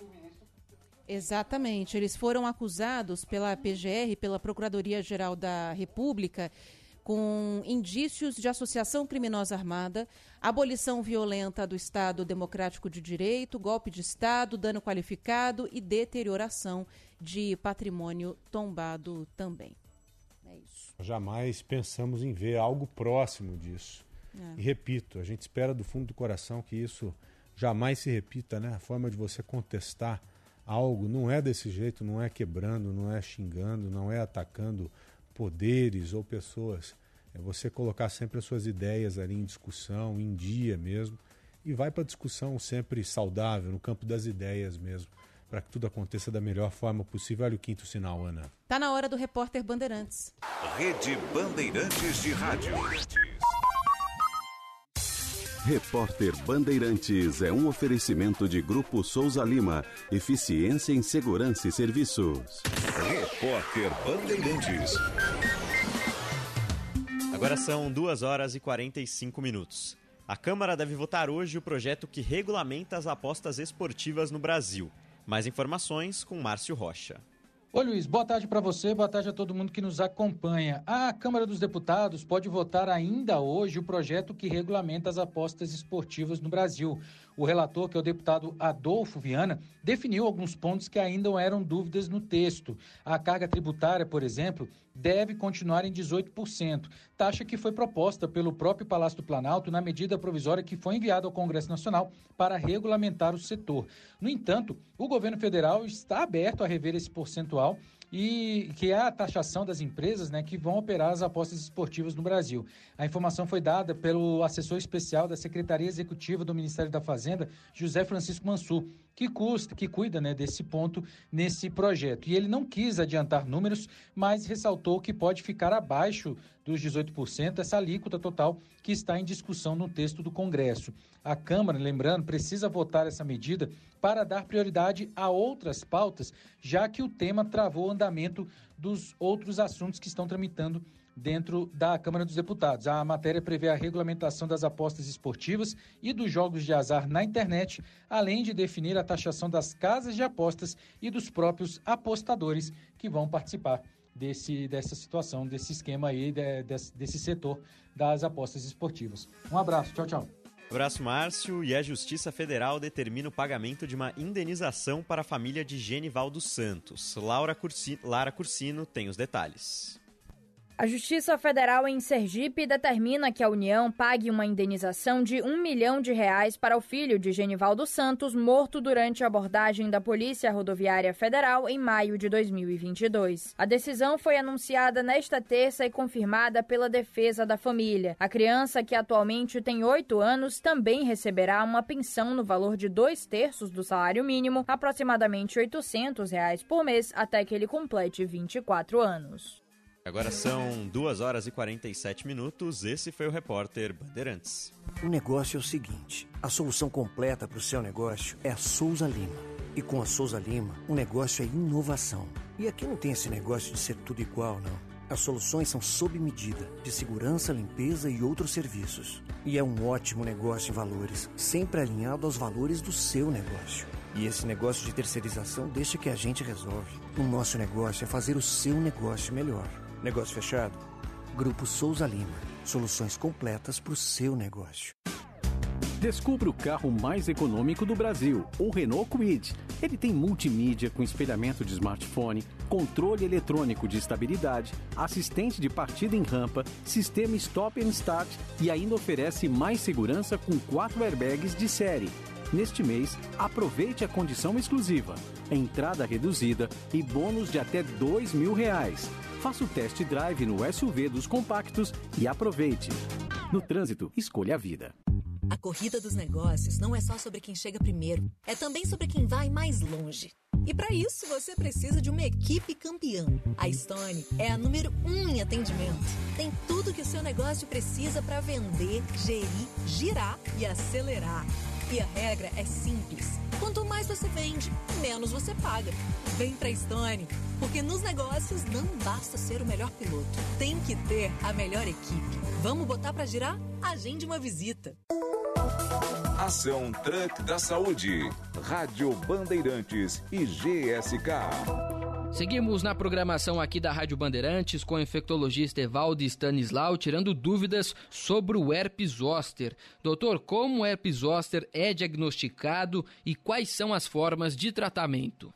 O herpes zoster é diagnosticado clinicamente. É, normalmente são lesões muito características, a pele fica vermelha, aparecem bolinhas com conteúdo líquido no seu interior e elas respeitam metade do corpo e uma faixa de comprometimento que é exatamente a região do nervo que é comprometido. Nas fases iniciais, quando ainda não aparecem as lesões cutâneas, é, pode ser que a gente tenha alguma dificuldade de fazer o diagnóstico, mas depois que apareceram as lesões, junto com aquilo que o paciente nos conta, é muito fácil fazer o diagnóstico do herpes zoster, que é um diagnóstico clínico. O tratamento é feito com antivirais e esse tratamento ele deve ser o mais precoce possível. Quanto mais cedo e quanto mais adequado esse tratamento, menor a chance de nós termos complicações. Repórter Bandeirantes. Rede Bandeirantes de Rádio. Brasil, na Rádio Bandeirantes. O dia a dia na Braspress é tudo azul. Com segurança, rapidez e qualidade. No Brasil, de leste a oeste, norte a sul. Tem sempre um caminhão azul Braspress na sua cidade. Tarifas na medida e pronto atendimento. Informações em real time, com precisão. E pela Aeropress, sua encomenda vai de avião. Ligue 011 2188 mil ou pelo site braspress.com. Lá em casa tem sabor. Lá em casa tem Italac. Lá em casa tem amor. No Brasil inteiro tem Italac. Lá em casa tem sabor. Italac, a marca de lácteos mais comprada do Brasil. Lá em casa tem Italac. Campeonato Brasileiro. Hoje, a partir das nove da noite, Internacional e São Paulo. É com narração do Rogério Assis. Dá Lucas Moura pela meia, tenta a pinta, caminha em direção à grande área. Meio Luder ajeitou, bateu no canto, é gol! Gol! Se liga aqui. Você sabe, você ouve. Futebol é com a Bandeirantes. Oferecimento Braspress, a sua transportadora de encomendas em todo o Brasil. Em São Paulo, ligue 2188-9000. Nakata, pensou peças para moto, carro ou caminhão? Pensou Nakata. Por quê? Porque é Nakata. Grupo Souza Lima, Eficiência em Segurança e Serviços. CM Capital, a corretora de investimentos com a melhor nota em atendimento. Abra sua conta grátis. cmcapital.com.br barra Bandeirantes. Descontou no Tenda Atacado. Baixe o app que baixe o preço na loja. Fios e cabos elétricos CIO, conectada com o futuro. 99, motorista parceiro. Na 99 você conta com um pacote exclusivo de ganhos. Paraflu, Paraflu é a marca número um entre os mecânicos do Brasil. CSN Cimentos, os fortaços que constroem o Brasil. E Estrela Bet, jogou, brilhou. Você está na Bandeirantes. Bora Brasil!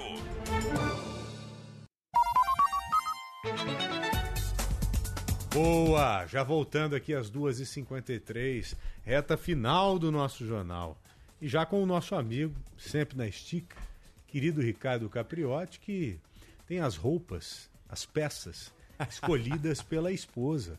Eu sabia, viu, essa aqui, Aninha? por exemplo, foi ela hoje que escolheu, né? Ah, ela é. deve estar ouvindo lá em casa, agora deve estar dando risada lá. É, eu eu sabia, eu sabia Ela que tinha, brava, tinha assim, um toque feminino, um toque de quem entende do assunto, porque o Capri tá sempre diferenciado, né, Aninha? É, então, na estica. Hoje no É. modo verão quase, hoje né? tá Porque a gente calor, tá numa né? Hoje- temperatura hoje não dá, autônoma. né? Não, Tá hoje não dá. Quente, né, Aninha? Tá mesmo. demais. Vamos combinar que hoje o negócio tá pegando, né? Tá derretendo, viu? Só o gobato mesmo pra colocar uma blusa de frio num calor Só, desse. só, é. Parecendo adolescente voltando do colégio meio-dia e meia. né? Nós estamos com crédito de um inverno. É bem hein? isso. É. Falar com São, ô, São Pedro, estamos com crédito de um inverno aí, teve. hein?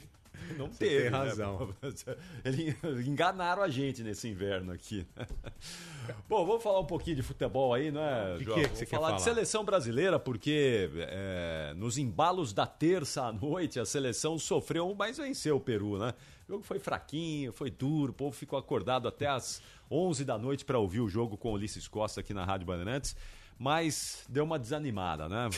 Uma desanimada porque se animamos na sexta-feira contra a Bolívia, ontem foi mais decepcionante. Mas é aquela história, não é? Não é tudo uma maravilha como foi contra a Bolívia, nem tudo uma porcaria como foi contra o Peru. A gente precisa encontrar um meio termo, porque está só começando um ciclo de treinamentos para a próxima Copa do Mundo. De qualquer maneira, o Marquinhos fez o gol que garantiu a vitória da seleção aos 44 do segundo tempo, já no finalzinho do jogo, teve interferência do VAR, gols anulados da seleção brasileira por impedimento, uma checagem lá durou quase sete minutos para checarem se estava mesmo impedido ou não, aquelas, é, aquelas, aqueles impedimentos milimétricos assim da, da unha do dedão do pé, O sabe como Pombo é que é?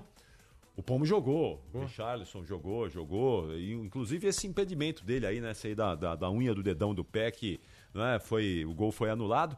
Mas o Mauro Betting tá com a gente aqui, ele deve ter certamente um olhar diferenciado para essa seleção brasileira e pode contar tudo pra gente. Cadê a vinheta do Maurão? Ponto de bola com Mauro Betting. Oi, Mauro. Ô Maurão, você sabe que todo mundo precisa de estímulo, né? Todos nós vivemos de estímulos.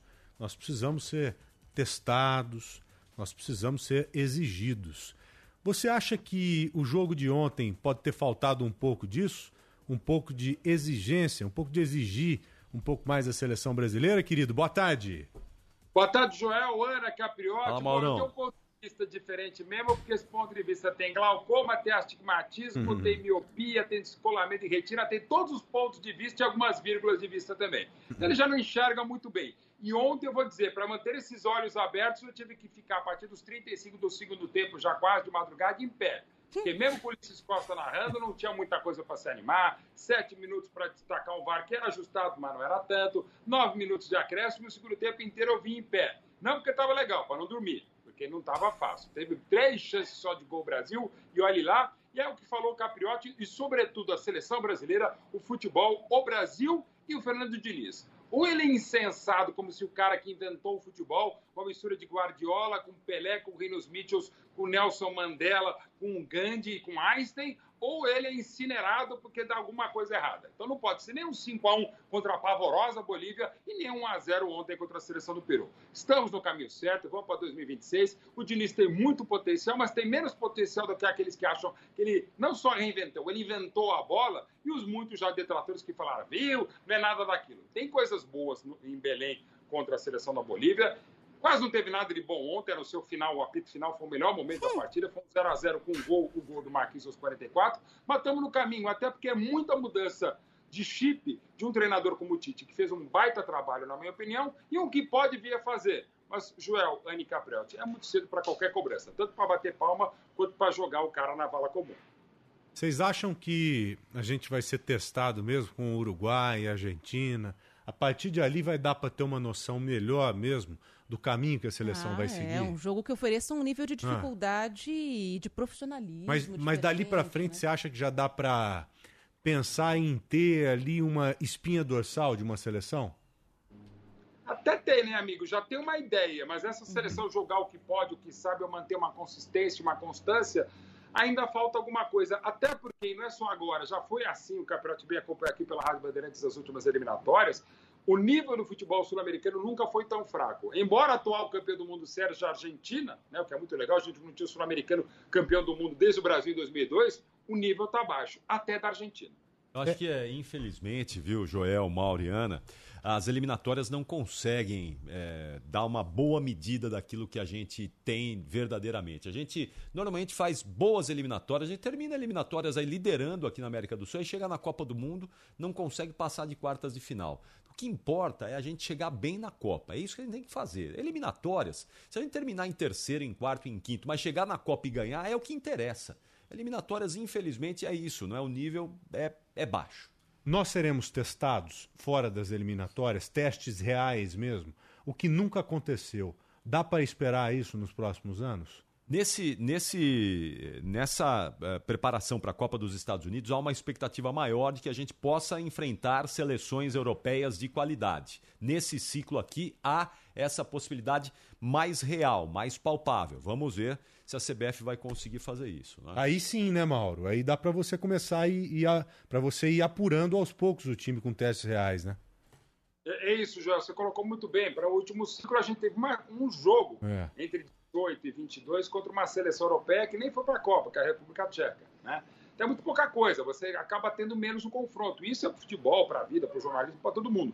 Você não tem esse nível de enfrentamento. Mas desde a invenção da Nations League, que é um torneio entre, as principais, entre todas as seleções europeias, cada vez é mais difícil você marcar uma data e, aqui, e a resposta não é só da CBF. Outras seleções, as principais, não querem enfrentar mais o Brasil porque sabe que o Brasil é bom, que pode ter um enfrentamento, não é só esse motivo. Então a coisa complica e a gente vai ter talvez melhor preparação que tivemos para 22. Mas era como bem destacou o Capriotti, não é a ideal. Entendido. Maurão, muito obrigado, um abraço